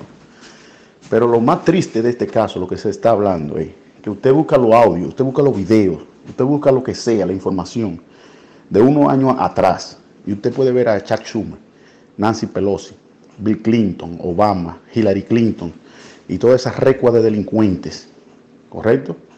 Abogando por la seguridad fronteriza, abogando por leyes de inmigración, abogando porque se regularicen la entrada y salida de, esas personas. Pero ahora, pero ahora ellos están pensando en su bienestar político, ¿eh? vamos a decirlo así, en, su, en, su, en, sus arcas financieras, porque eso le va a afectar directamente a ellos como partido, si ven que hacen un muro y le dan la razón al cago de muñeca. Pero lamentablemente el que paga es el pueblo americano. Están escuchando lo que pasó hoy día en el chat oficial de Dando Fuete. Si quieren ser parte del chat oficial de Dando Fuete, nos mandan un mensaje por privado en las redes sociales, sería Facebook, Instagram Twitter, YouTube, donde sea. Déjenos saber que quieren ser parte. Hay reglas que hay que seguir, obvio. Podemos tener diferentes puntos de vista, pero al fin del día es con respeto. Así que mándenos un mensaje si quieren ser parte del chat oficial de Dando Fuete Show. Creo que este es el que iba a ver. Buenos días, muchachones del chat. Eh, querido Tolix, para comentar a lo que usted está refiriendo es cierto, ella no es la dueña de todo en general, pero hay un solo inconveniente, que ella es the Speaker of the House. Y como Speaker of the House, ella tiene bastante influencia con lo que se refiere a ese tipo de conversación o de presentación que Donald Trump quiere hacer. Ella es la persona que se sienta detrás de él cuando él está haciendo esa explicación anual y ella tiene ese tipo de poder, mal agregado para ella, pero sí lo tiene como Speaker of the House. Y me gustaría si tú tienes el video, me imagino que sí, que lo tienes por ahí, si tú lo puedes postear aquí el video de cuando este programa presidente en Venezuela, en Caracas, en la tarde de ayer, delante del público. Si lo tiene, tíralo por aquí para verlo. Yo creía que el que tenía más posibilidad para ser presidente en Venezuela era, era, era eh, Leopoldo López y, otro ahí que siempre estaba con él. No este muchacho de ahora porque, para serte sincero, yo no lo conocía. Los otros que siempre estaban en la noticia y estaban luchando. ¿De dónde sale este tipo? Eh, también tiene que fijarse que no todo el mundo se atreve a poner su cabeza a, la, a lo Yo creía que el que tenía más público, porque como así el pueblo lo apoya, también corre el riesgo de que lo desaparezcan también. Entonces, no todo el mundo tiene la pelota de ponerse en una tarima y decir, proclámenme a mí que yo me pongo adelante eh, no todo el mundo que se atreve, porque sabe que corre, corre riesgo de que una noche de esta te, desaparezcan con tu familia. Sí, acordate el chabón, el, el de ojito claro ese que le, que le lo terminaron eh, pegándole tiro y todo. ¿Te acuerdas que hizo como un live? Creo que un Twitter live, un Periscope o un, Facebook live. Eh, el flaquito este, que la misma policía lo terminó matando. Ya, es, muy jodido y más en esos países donde vos vas en contra del presidente. Eh, en Argentina ha pasado un montón. Y ahora con el presidente que está, como está en contra de lo que estaban antes, olvídate, están haciendo piquete cada dos minutos. Sí, que estaba en su casa trancado, que, que lo desaparecieron. No me acuerdo bien qué pasó, yo sé que lo estaban tiroteando y estaban transmitiendo en vivo, pero por eso digo que no todo el mundo se atreve a sacar la cabeza a lo público. Eh, por eso es que ven ese personaje que está ahí y no otros que ya son figuras conocidas del movimiento en contra de Maduro. Eso no es fácil poner la cara. Por ejemplo, en Dominicana hubieron muchos que sacaron la cara y se la partieron. En esa época de, Balaguer y, de Trujillo. o de la Revolución Dominicana. Esos son personas que tienen la pelota bien puesta. Están escuchando lo que pasó hoy día y en estos días también, ¿no? En el chat de Dando Fuete Show. Si quieren ser parte del show, denle en compartir, obvio, a todas las cosas que estamos haciendo, pero también mándenos un mensaje privado por eh, WhatsApp, por Facebook, por Instagram, por Twitter, en todos lados, arroba Dando Fuete Show. Amigo, eh, Juan Guaidó es del mismo partido de Leopoldo López. O sea, son compañeros de fórmula. Ese muchacho, ahí donde lo ven, tiene un tiro en la cara. El año pasado en una en una protesta le dieron un tiro en la cara. Ahora le pasó rozando. Todavía tiene debajo de la oreja eh, un proyectil alojado. Él es compañero de, de Leopoldo López. No, no estoy muy seguro la edad que tiene él, pero lo más probable es que cuando de Maduro irse y él asumir el gobierno de transición, el candidato a la presidencia pueda ser Leopoldo López. Pero Leopoldo López de momento tiene una, una inhabilitación política y un arresto domiciliario, no puede salir de su casa. Pero más o menos la cosa va por ahí. No, no, no, no, no. Eh, Giancarlo, acuérdate. Acuérdate. Digo, si Estados Unidos no lo hubiese reconocido como presidente interino de Venezuela, eh, ahí sí la cosa hubiera estado fea. Pues cuando él se declaró, él se la jugó. Ahí sí estamos claros. Pero en el momento que los países comenzaron a comenzaron a reconocerlo como el real presidente interino de Venezuela, como dice la Constitución, y al Estados Unidos reconocerlo, automáticamente él queda blindado.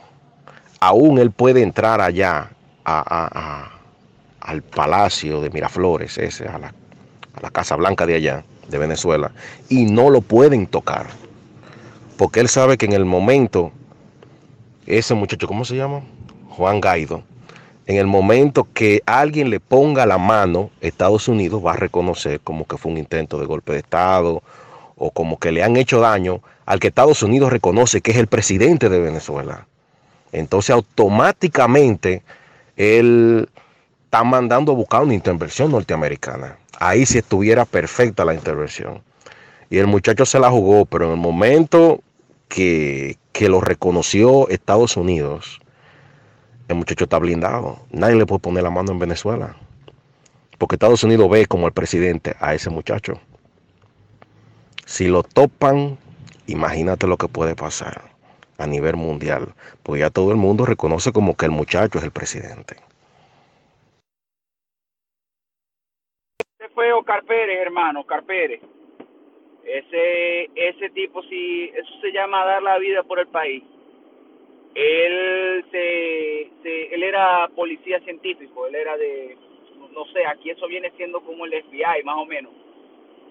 Él se revela al gobierno de Maduro y el gran detonante fue que él en diciembre asaltó un comando militar en Venezuela y se robó como 45 fusiles de asalto, granadas, explosivos y un millón de cosas más.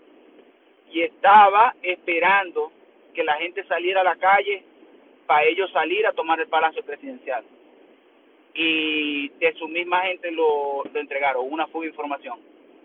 Y el gobierno lo mató en Instagram. Estaban los videos, le tumbaron la cuenta, pero hay otros videitos por ahí. Cuando cuando tenga más tiempito, le, le, les echo el cuento como fue bien aquí de, la situación de Oscar Pérez. Pues. Y de mucha gente, hermano, mucha gente lucha y lucha y lucha y ha dado la vida y los han desaparecido y han perdido a la familia por, por salir del comunismo, hermano. Eso es comunismo. Ahí la, la persona, la persona es una ficha. Eso es una idea que viene de Rusia, el foro de Sao Paulo. Eso da para una conversación más larga, pero va por ahí. Y el lunes se revelaron más militares. Se está luchando, hermano, se está luchando. Ahí escucharon lo que pasó hoy día en el chat oficial de Dando Fuete Show. Como les dije, arroba Dando Fuete Show en todo lado. Nos pueden seguir y mándenos un mensaje dejándonos saber si quieren ser parte de la conversación. Obvio, siempre con respeto. Ahora llega pero un ratito.